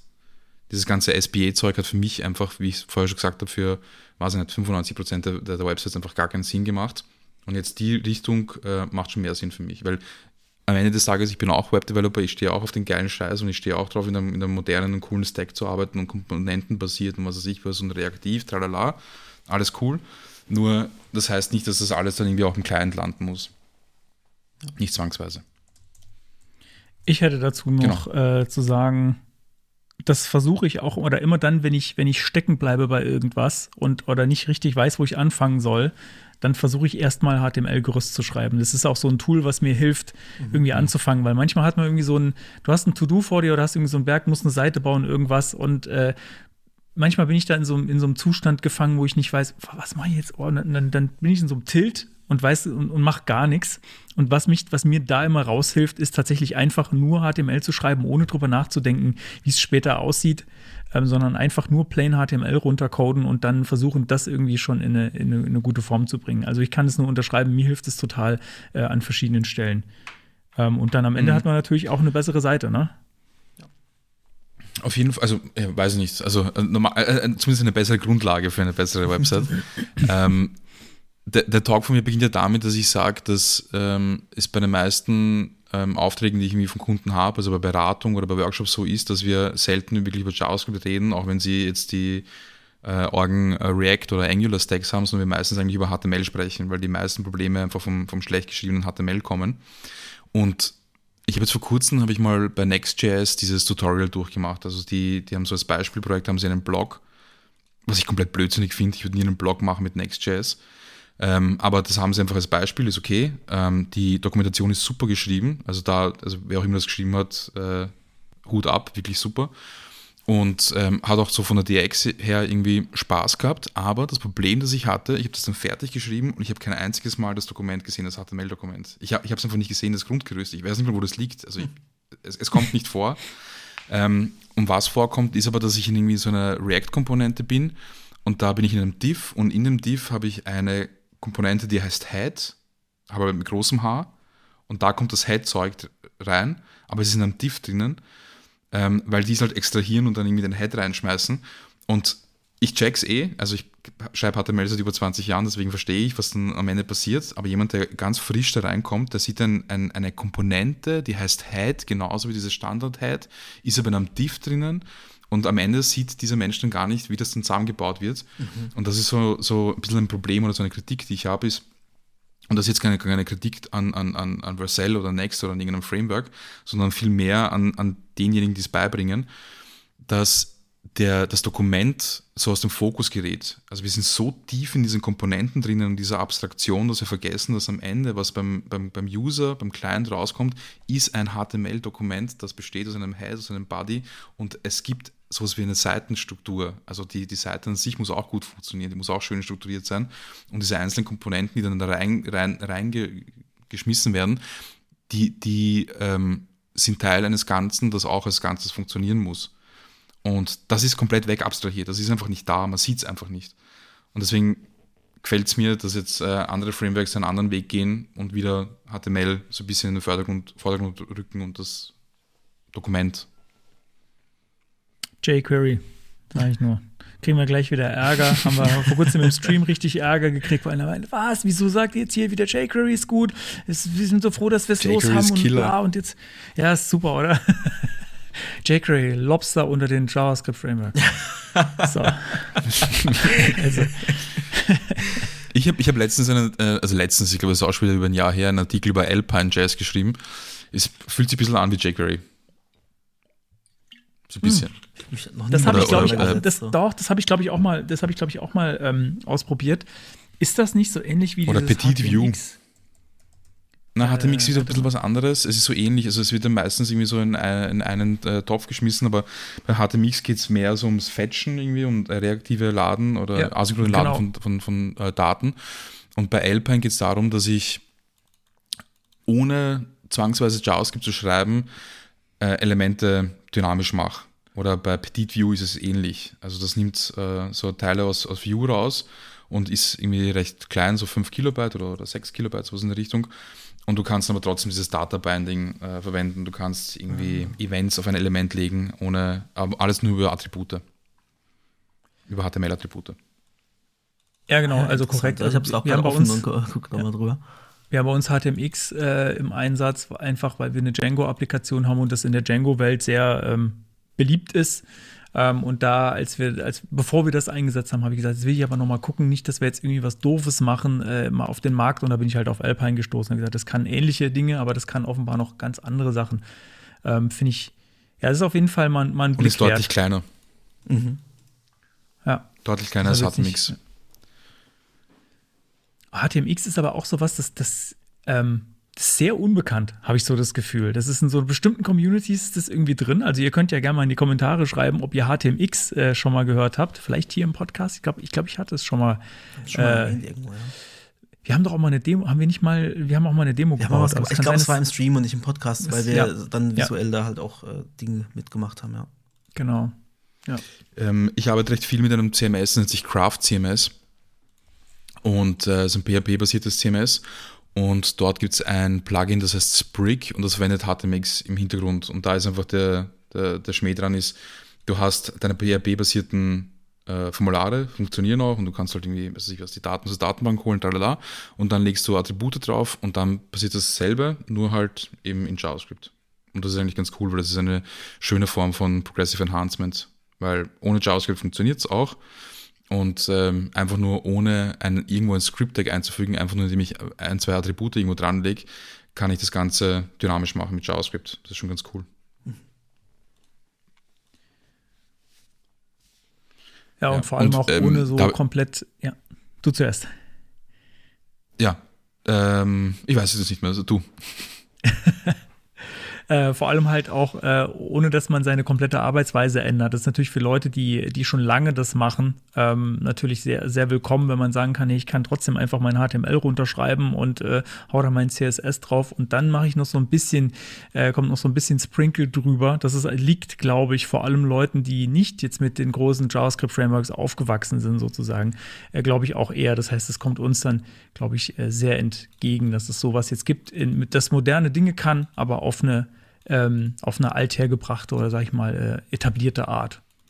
Schon ein bisschen konservativ. aber Mhm, Auf auch jeden gut. Fall, ja. Also ich habe ähm, ich hab einen Artikel geschrieben für Smashing, ähm, der heißt Building a Paginated and Filterable List with Eleventy and Alpine oder so, ein ganz sperriger äh, Titel. Aber da geht es darum, ich habe einfach mit äh, Eleventy eine einfach ähm, sozusagen eine Liste gemacht von irgendwie Alben oder sowas, von Albumtiteln und die ist paginiert. Funktioniert ganz normal. Durchklicken, tralala, einzelne HTML-Seiten. Und dann habe ich Alpine verwendet, um das Ganze dynamisch zu machen und auch zu filtern. Und natürlich halt accessible. Und da kommt man dann schon an die Grenzen von diesem ganzen Attribut äh, vergeben äh, Thema. Aber wenn du willst, kannst du dann auch äh, tiefer gehen und du kannst dann irgendwie eine Komponente schreiben, die dann solche Dinge dann auch schafft, dass man halt eben sozusagen Daten filtern kann und, und ähnliches. Also es kann auch komplexer werden. Deswegen habe ich es ganz geil gefunden, Alpine. Oder eben äh, Petit View ist ein anderes Beispiel, das einfach so ein, den, den irgendwie ein, ein Teil von View rausnimmt, der eben nur das kann, aber halt dieses ganze andere Zeug nicht. Welches auch immer. Also. Also die, mal die ausprobiert, Komponenten und sowas brauchst du ja dann äh, im Endeffekt nicht. Also du kannst Genau. es auf eine statische Seite eben legen, aber hast halt diese Syntax mit dem Add-Click und so weiter, ohne dass du jetzt selber die, äh, die Event-Händler äh, registrieren musst und so, ja. Genau, genau, genau, voll. Und dieses äh, V4 und V-Model, diese Dinge, Ja. die, die hat Diese ganze Dynamik Genau. Einfach von, von Inhalten, ohne dass du dieses ganze ähm, mit, mit Bildsystemen und Komponenten und so weiter, also das brauchst du dann äh, im Endeffekt nicht. Und kannst das dann so eben Genau. als ja, Progressive Enhancement irgendwo reinklatschen, du hast es schon fertig und äh, bevor du jetzt dann irgendwie äh, so 200 Zeilen JavaScript-Code für relativ simple Dinge schreibst, äh, droppst du vielleicht schnell das Ding rein und, äh, und machst das damit. Ja. Genau, voll. Cool. Ja, ich würde am Schluss gerne noch ein bisschen äh, Werbung für dich machen. So, ähm, du hast in dem Talk auch gesagt, dass du auch unterrichtest und anderen Leuten äh, HTML Accessibility äh, beibringst. Wo unterrichtest du denn? Wo kann man dich denn, wenn man dich nicht gerade auf einer Konferenz äh, bei einem Vortrag sieht, ähm, äh, wo kann man denn von dir lernen und, und kann man dich auch für Vorträge, Fortbildungen irgendwie buchen in der Firma, wenn man dann sagt, hey, wir wollen bei uns Accessibility äh, verstärkt voranbringen, was ich doch hoffe, dass das viele tun wollen. ähm, äh, ja, wie, wie kommt man denn da an dich? Ja, also unterrichten tue ich äh, aktuell jetzt in Salzburg äh, in Österreich. Äh, vor kurzem habe ich ein bisschen was in Amsterdam gemacht. Online geht das ganz gut, ähm, aber so regelmäßig bin ich aktuell nirgendwo. Ähm, Wenn es um Consulting geht äh, oder, oder Workshops, dann kann man mich am besten auf meiner Website finden, die wir vermutlich auch in den Shownotes äh, verlinken werden, matuso.at. Und ähm, da geht grundsätzlich alles Mögliche. Also zum Beispiel aktuell ähm, berate ich ein paar Universitäten, die, die bauen was und dann schreiben sie mir und sagen so, hey, kannst du mal drüber schauen oder kannst du sagen, wie wir das am besten angehen sollten. Äh, sowas ist möglich. Oder auch eben ganz klassische Inhouse-Workshops. Da habe ich jetzt mit einer Agentur in ähm, Freiburg und einer anderen Agentur auch in Deutschland online was gemacht. Nächste Woche bin ich in Düsseldorf bei meinen Freunden von Zipgate, die einer meiner Lieblingskunden, weil die super cool sind.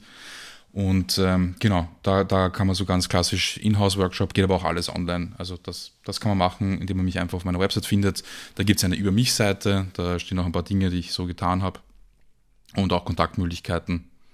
Voll. Ich, man kann mich auch für Frontend-Development buchen, wenn man das will. Äh, ist auch möglich. Ähm, ich kann auch JavaScript, also ich äh, mache momentan sehr viel mit Lit und Web Components. Ja. Cool. Sehr cool. So, willst du noch was bewerben? Haben wir noch irgendwas vergessen? Mm, Ich würde gern das ähm, Lean Dus, Lean Das Meetup in Düsseldorf bewerben. Das ist am 22. März, nächste Woche Mittwoch. Da halte ich einen Vortrag. Ah. Ist kostenlos. Sollte die Folge auch veröffentlicht sein. Das heißt, Ach so, äh, shit, geht das aus? ja, ja.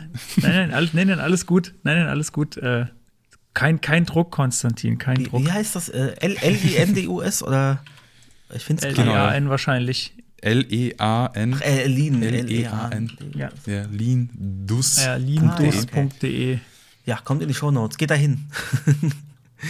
Genau, ist kostenlos und ähm, ich halte da eben, der, der Moritz hat es kurz erwähnt, ähm, so einen Talk, wo ich die äh, eine Website gemacht habe, die in höchstem Maße inaccessible ist, aber einen per perfekten Lighthouse-Score hat und das äh, stelle ich dann so ein bisschen vor, wie ich das gemacht habe. Genau. Cool. Und Ja, geht zu Beyond. Die, Ja, ein paar auf jeden Tickets Fall. gibt es Dann seht, trefft ihr uns alle drei. Genau. Sehr gut. Okay, dann sind wir mit dem Thema tatsächlich durch. Wir haben es geschafft. Also zumindest habe ich nichts mehr hier auf meiner Liste stehen. Nee. Dann würden wir jetzt äh, zum nächsten Teil kommen, nämlich Das Geilteil. Geilteil. Ja, Hallöchen. Das Geilteil heute. Ich weiß nicht genau, wie man es ausspricht. Random Ally. Random Random, Accessibility. ran, ich würde sagen randomally.com. Ich glaube, so würde ich es aussprechen. Ähm, oder R-A-N-D-O-M-A-11y.com. genau. Äh, das ist eine Seite, die einem ähm, barrierefreie Schri ähm, äh, Farbkombinationen gibt. Und zwar gibt es da verschiedene, ich glaube, wenn man, wenn man die Seite neu lädt, äh, kriegt man jedes Mal ein anderes Farbschema Genau, oder oder, sogar oben äh, auf gleich, oder, oder, gleich, klicken, oder gleich zwei. Fadet sogar dahin. Ah ja, das habe ich, das, das wusste ich noch gar nicht, gar nicht ausprobiert. Ähm, man kriegt verschiedenste Kombinationen, die immer ähm, gewissen ähm, äh, WCAG-Standards genügen. Der Wert, der Kontrastwert der Farben, der steht auch immer oben direkt mit dabei. Man kann aber auch, da sind auch so mehrere Farben, die man einzeln anklicken kann, wenn man jetzt irgendwie was Gelbes haben will. Und dann kann man aber auch mehrfach draufklicken auf Gelb und dann kriegt man verschiedenste Kombinationen. Ich nehme mal an, dass die tatsächlich on the fly generiert werden. Ähm, ich habe es jetzt, äh, ich kann es aber nicht zu 100% sagen, ob da nicht irgendwie eine Liste dahinter mal, das liegt. finden wir gleich raus. Also zumindest, also es, gibt so- ja, es gibt ja oben so eine Palette, aber man kann da auch äh, oben einfach im URL-Parameter, was, was gibt es denn für Farben, die da nicht dabei sind? Ähm, Ach so, du willst, du willst, du willst einfach, ja, mach Ja, mal es gibt, Maroon. äh, Das- das- Ja, Maroon habe ich schon, das ist, Ah. glaube ich, in der Liste mit drin. Ähm, Peach Puffs. Was gibt's denn? Dark Peach Slate Puff, das ist Das oben immer. Dark Slate Grey. Ah ja, und das Ähm, funktioniert naja. aber funktioniert auch. Ich habe äh, ich hab irgendwie so, ein, äh, so, so eine Schwäche für diese Seite, nicht nur, weil sie, weil sie barrierefreie äh, ja, Farbkombinationen bereitstellt, sondern weil ich sie finde, auch, dass sie so wahnsinnig hübsch gemacht ist. Also ich gucke sie Ja, einfach gerne an. Ich finde, die Seite zeigt, dass man eben, dass diese High-Contrast-Dinger, ne, viele Leute haben wahrscheinlich äh, so dieses Bild von diesem High-Contrast-Mode von Windows, was war es, 98 oder so äh, im, im Sinne, oder generell gibt es wahrscheinlich heute auch noch in, in Windows. Und das sah ja wirklich ganz krass aus mit so Pink und, äh, und äh, wie auch immer. Aber ich finde, das zeigt so, dass man das auch mal kann, schöne Kontraste haben und trotzdem dabei noch ähm, ansprechend aussehen. Ja, dazu muss ich aber sagen, echt, ähm, dass ganz viel an der schönen Typografie liegt und den schönen Abständen und so, dem Design, dass es so, dass Ja, es so hübsch aussieht. klar. Also diese Farben sind noch kein Garant für eine hübsche Seite. Äh, aber ich finde, es ist, ist ein guter Startpunkt, wenn man irgendwie, wenn man so frei ist und nicht irgendwie einen Style Guide hat, der einem vorgibt, was für Farben man schon verwenden soll, wenn man irgendwie was, äh, eine kleine Landingpage oder irgendwas bauen möchte und möchte, dass, das, äh, dass die Kontraste passen, dann kann man da mal drauf gucken. Ähm, Finde ich, find ich sehr hübsch. Also ich mag eigentlich jede von den Kombinationen, aber ich glaube, es liegt halt echt auch an dem Design der Seite. Ja. Eine ganz kurze Randnotiz, wenn ich darf. ja, gerne. Also es entspricht dem Standard, also sozusagen es ist WCG-konform, aber es heißt nicht äh, gleichzeitig, dass es auch wirklich äh, barrierefrei ist. Also manche von den Kombinationen sind ein bisschen grenzwertig, meiner Meinung nach. Äh, muss man dann immer noch testen. Das sieht man Also an dem, wollte an dem Value oben aber auch. Also das merkt man dann auch, je, ne, wenn das, das Value niedriger ist, denke ich auch immer so, äh, okay, aber die, die mit, also so ab, ab größer als 8 oder so, würde ich sagen, die sind schon, schon sehr kontrastreich. Ja, voll. Also alles, was so irgendwie an den 4,5 kratzt, ist so gerade an der Grenze. Ja, Ja, ja da, Ja, da das- wird es dann das- so unter 5 ist schon so, äh, okay. das stimmt. Aber es sind, ja, man muss halt ein paar Mal aktualisieren und dann Also, ob es einem ab, gefällt. ab, ab 6,5 ist gut. Oder so, keine Ahnung. Äh, ja, ähm, du hattest auch noch einen, äh, einen Geilteil, Manuel, oder? Ähm, ja, äh, ich habe jetzt gesagt, beim Geilteil darf man ja auch Musik empfehlen. Ja, Äh, absolut. Alles. Und ähm, gut, dann habe ich zwei äh, Künstler. Und einmal bin ich mir nicht so sicher, also gefühlt vermischen die da drei Sprachen im, im, im äh, Namen. Ich werde es einfach irgendwie aussprechen. L. Mitchell Affairs. Und zwar ist das so eine mh, elektronische Soul-Band oder so. Jedenfalls waren die mit Wu-Tang auf Tour und haben dann das äh, 36 Chambers Album gecovert auf äh, irgendwie Soulig. Ähm, kaum bis wenig Vocals, hauptsächlich Instrumental. Und das ist unglaublich gut. Und da möchte ich ganz besonders empfehlen Shimmy Shimmy Ja, das Cover. Es ist so gut. Ähm, also wer, wer Wu-Tang mag ähm, und, und vielleicht so ein bisschen soulige Instrumental-Musik, ähm, kann ich auf jeden Fall empfehlen. Ist sehr, sehr gut. Und dann möchte ich auch noch empfehlen eine Punkband aus Bremen. Ich glaube, sie sind aus Bremen. Sie heißen Team Scheiße. Und ähm, ah, ja, schon mal gehört, ja. ein Album, also ich habe jetzt gerade gesehen, sie haben ein neues Album jetzt vor kurzem rausgebracht. Das letzte Album hieß Ich habe dir Blumen von der Tanke mitgebracht, jetzt wird geküsst. ähm, und da, da kann ich so äh, empfehlen das Lied Erfurt oder Karstadt Detektiv oder auch vom neuen Album Schmetterling. sehr gut. Das kommt alles in die Show Notes. Kommt in die Shownotes. Vielen Dank. Hören wir mal rein, auf jeden Fall. Karstadt Detektiv. Das, äh, Sehr gut. Also, Gibt- gibt ja bald nicht mal Erfurt mehr Karstadt. Karstadt Detektiv. Detektiv, genau. ja, Karstadt ist ja gerade schwierig, das Thema. Ich weiß nicht, ob du das Ja, mitbekommen ja. hast. Wird mal wieder gesagt, dass alles zugemacht wird und dann irgendwie doch nicht. Ach, Müssen wir mal schauen. wieder Ich hab- gerettet. Interessanterweise war ich jetzt gerade vor, äh, ich glaube, ein, zwei Tage bevor das irgendwie angekündigt wurde, war ich noch mal bei Karstadt und habe mich noch mal drüber ausgelassen, wie scheiße ich diese Geschäfte eigentlich finde. Mhm. Weil, äh, und, und äh, also ganz ehrlich, wenn die es nicht schaffen, mal irgendwie so in, im, in der aktuellen Zeit anzukommen, dann, dann haben sie den Untergang einfach verdient. Weil es kann einfach nicht sein, dass äh, irgendwie so, dass es normal ist, dass man irgendwo hingeht und da sind irgendwelche so knorzlige Verkäufer, die einen eigentlich schon böse dafür angucken, dass man überhaupt nur in ihre Nähe kommt. Ja. Äh, und dann, wenn man sie was fragt, dann kommt irgendwie ein dummer Kommentar oder irgendwie so nach dem Motto, ja, du weißt ja auch gar nichts, du doofer Hurensohn, was willst du hier eigentlich? Ich So das Gefühl habe ich. Tweet. Dann, Das Gefühl habe ich bei Dann darfst du Karstadt. bitte nicht nach Wien kommen. Dann darfst du nicht nach Wien kommen, weil das ist die, die Experience, die du in Wien überall kriegen wirst. Überall, okay. ich habe gerade heute erst Also- einen, einen Tweet gelesen von äh, Christopher Lauer, der hat es ganz gut auf den, auf den Punkt gebracht. Das sind irgendwie äh, so, ein- so ein Thread aus zwölf Tweets, aber die lese jetzt nicht alle vor, aber er meinte irgendwie, äh, bitte an den Karstadt Kaufhofschließungen ist, dass da BWL-Business-Mappel über Jahrzehnte die Digitalisierung nicht ernst genommen und verkackt haben. Amazon würde für ein Warenlager in zentraler Innenstadtlage töten. Was macht Karstadt Kaufhof? Statt Same-Hour-Delivery wird rumgeheult, dass niemand mehr ins Kaufhaus kommt.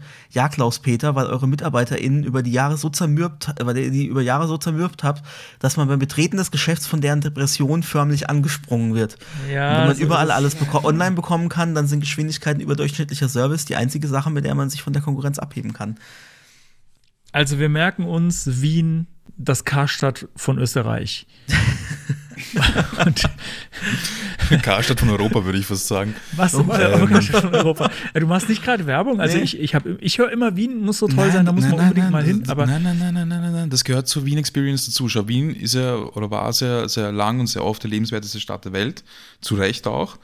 Ähm, aber es ist halt schon auch so, dass die Leute einfach ein bisschen unfreundlich sind. Also wenn du so in das klassische Wiener Kaffeehaus gehst oder irgendwie in so ein Gasthaus, also nichts Modernes, eher ein bisschen was Klassisches, dann, dann hast du einfach mit einem sehr überheblichen Kellner zu tun und das gehört einfach dazu. Wenn es nicht so wäre, dann hättest du nicht die volle Experience. Würdest du okay, das, verpassen. das, das erinnert mich ein bisschen an Berlin, äh, wo ich mal in einem ganz normalen, ja, einfach im Supermarkt einkaufen war und der, und der Kassierer drückt einem halt einen blöden Spruch. Einfach so. Just because. Und ich glaube, das ist einfach so. Berliner Schnauze, Ja. ja. Ja, Berliner Schnauze und dann, äh, genau. Muss man sich Kennst dran du eigentlich, fällt mir jetzt gerade ein, Schmäh. kennst du, eigentlich- Ja, kennst du genau. Kurt, Ra Kurt Razzelli? Ja, Das ist wirklich, also das muss ich hier an der Stelle nochmal erwähnen. Kurt Razzelli ist ja wirklich grandios. Das packen wir noch bei den Geilteilen mit dazu. Ist ein äh, also YouTube-Kanal und der hat, äh, ich weiß gar nicht, ob der aktuell noch was macht. Ich, ich weiß nicht. Ah, doch, doch, der Ich lädt glaub- offenbar noch Sachen schon, ja. Ähm, der hat auf, der schaut offenbar viel österreichisches Fernsehen und äh, macht aus Schnipseln da draus Mhm. Songs, die teilweise wirklich wahnsinnig witzig sind. Ich glaube, das hat, hatten wir das. Ich glaube, das hatten wir sogar schon mal hier. Kann sein. Äh, das wollte ich jetzt nochmal erwähnen, wenn wir jetzt mal hier jemanden aus Österreich äh, hier haben, da muss ich unbedingt Kurt Razzelli noch ansprechen, weil das ist wirklich, ist einfach grandios, wahnsinnig witzig und da kriegt man auch viel von dem von dem Dialekt mit, der da so gesprochen wird und wie die Leute da so miteinander reden. Das ist teilweise schon, ja, es macht einfach Spaß. Kurt Razzelli unbedingt mal anhören. Okay, da muss ich da jetzt noch eine Sache empfehlen, weil ich es nämlich gestern im Radio gehört habe. Äh, Freunde von mir haben in, äh, in Wien eine, oder eigentlich in Österreich und in, äh, Mün in München eine Veranstaltungsreihe organisiert, die hieß Rapper lesen Rapper. Und da ging es darum, dass Rapper geladen worden sind und RapperInnen, die ähm, von irgendjemandem anderen einen Text gelesen haben. Das heißt, die haben einfach aus dem Rap-Text die Musik weggenommen und haben nur den Text gelesen und teilweise übersetzt. Zum Beispiel hat dann jemand mal irgend so einen sehr, sehr heftigen Text von Cardi B auf Schwäbisch vorgelesen. Ähm, oder einmal war noch Christoph und Lolo äh, zu Gast und haben irgendwie ein, ein Lied von Moneyboy gesungen. Und also das ist eine der, der besten Veranstaltungen, die ich je erlebt habe. Und sie wurde jetzt beendet. Das ist jetzt das letzte Mal in, in Wien. Ich glaube, äh, irgendwann im April. Aber äh, sie findet auch in Berlin statt, jetzt in Kürze, also in wenigen Wochen. Und ich glaube, es wurde überhaupt sogar an Deutschland verkauft, die Veranstaltung. Also Rapper lesen, Rapper checkt das aus, beziehungsweise äh, schaut mal auf YouTube, da gibt es einige online, unter anderem dieses KDB auf Schwedisch. Das, bitte, das ist, also ich habe es gestern nochmal gehört, das ist, es ist unpackbar. Dexter, glaube ich, heißt der, der Rapper, der es gelesen hat. Ja, Also stimmt, es ist, äh, alles- Moneyboy ist auch Österreicher, oder? Ja, ja. Ah, stimmt. Also Moneyboy, das ist also auch so eine Sache für sich. Das, das, das, das muss, man, muss man selbst überlegen, ob man, ob man das gut findet. Ähm, ich glaube, dazu, dazu äußere ich mich äh, im Nachgang in der Nachbesprechung noch. Das möchte ich mich Ich glaube, da muss man nicht überlegen, das kann man einfach nicht gut finden. Ja, das habe hab ich mir gedacht, dass man das nicht darf und deswegen ähm, reden wir da gleich nochmal drüber. okay, gut. Haben wir das Geilteil auch geschafft und dann ähm, sind wir eigentlich jetzt schon beim? Ende, Da kommt. oder? Das Ende. Schämst du dich ein bisschen, wenn ein Gast dabei mit ist? Gast, mit Gast ist, ja, ich habe jetzt mich schon so dran gewöhnt, dass wenn niemand dabei ist, dann geht's, aber mittlerweile äh, mit Gast, ja, da schäme ich mich immer noch ein bisschen, aber es ist okay. Ähm, Okay, ja, vielen, vielen Dank, dass du dir die Zeit genommen hast, dabei zu sein. Sehr Ähm, gerne. Von mir, vielen Dank. also Vielen Dank ich für die Einladung. glaube, das, das wird wieder, das wird eine richtig schöne Folge. Äh, viel gelernt. Vielleicht habt ihr ja auch was gelernt. Vielleicht habt ihr noch eine Frage an den Manuel. Dann äh, könnt ihr euch, können sie sich bestimmt bei dir melden, direkt irgendwie über Mastodon oder so oder auch über die Webseite oder auch gerne in die Kommentare.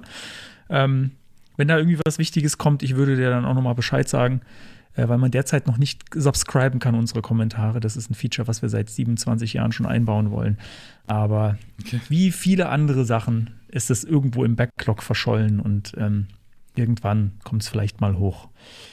Genau. Konstantin, hast du noch was? Nee, ich, äh, nee. Wir sehen uns äh, in schon ein paar Wochen wieder in Düsseldorf. Genau. Wir sehen uns in ein paar Wochen in Stimmt. Düsseldorf. Äh, vielen, vielen Dank. Vielen Dank für die Einladung auf jeden Fall. Hat äh, sehr Spaß gemacht. Ich hoffe, es war nicht zu langweilig. Nein, Und- gar nicht. Also für mich nicht. Ich weiß nicht, das müssen andere entscheiden. Ich fand's super. Und das ist das, ist das Wichtigste. Sehr Wir gut. machen das nur für den Moritz hier. genau. Okay, dann hast du als, als Gast noch das letzte Wort der Sendung, wenn du möchtest. Baut Websites für Menschen.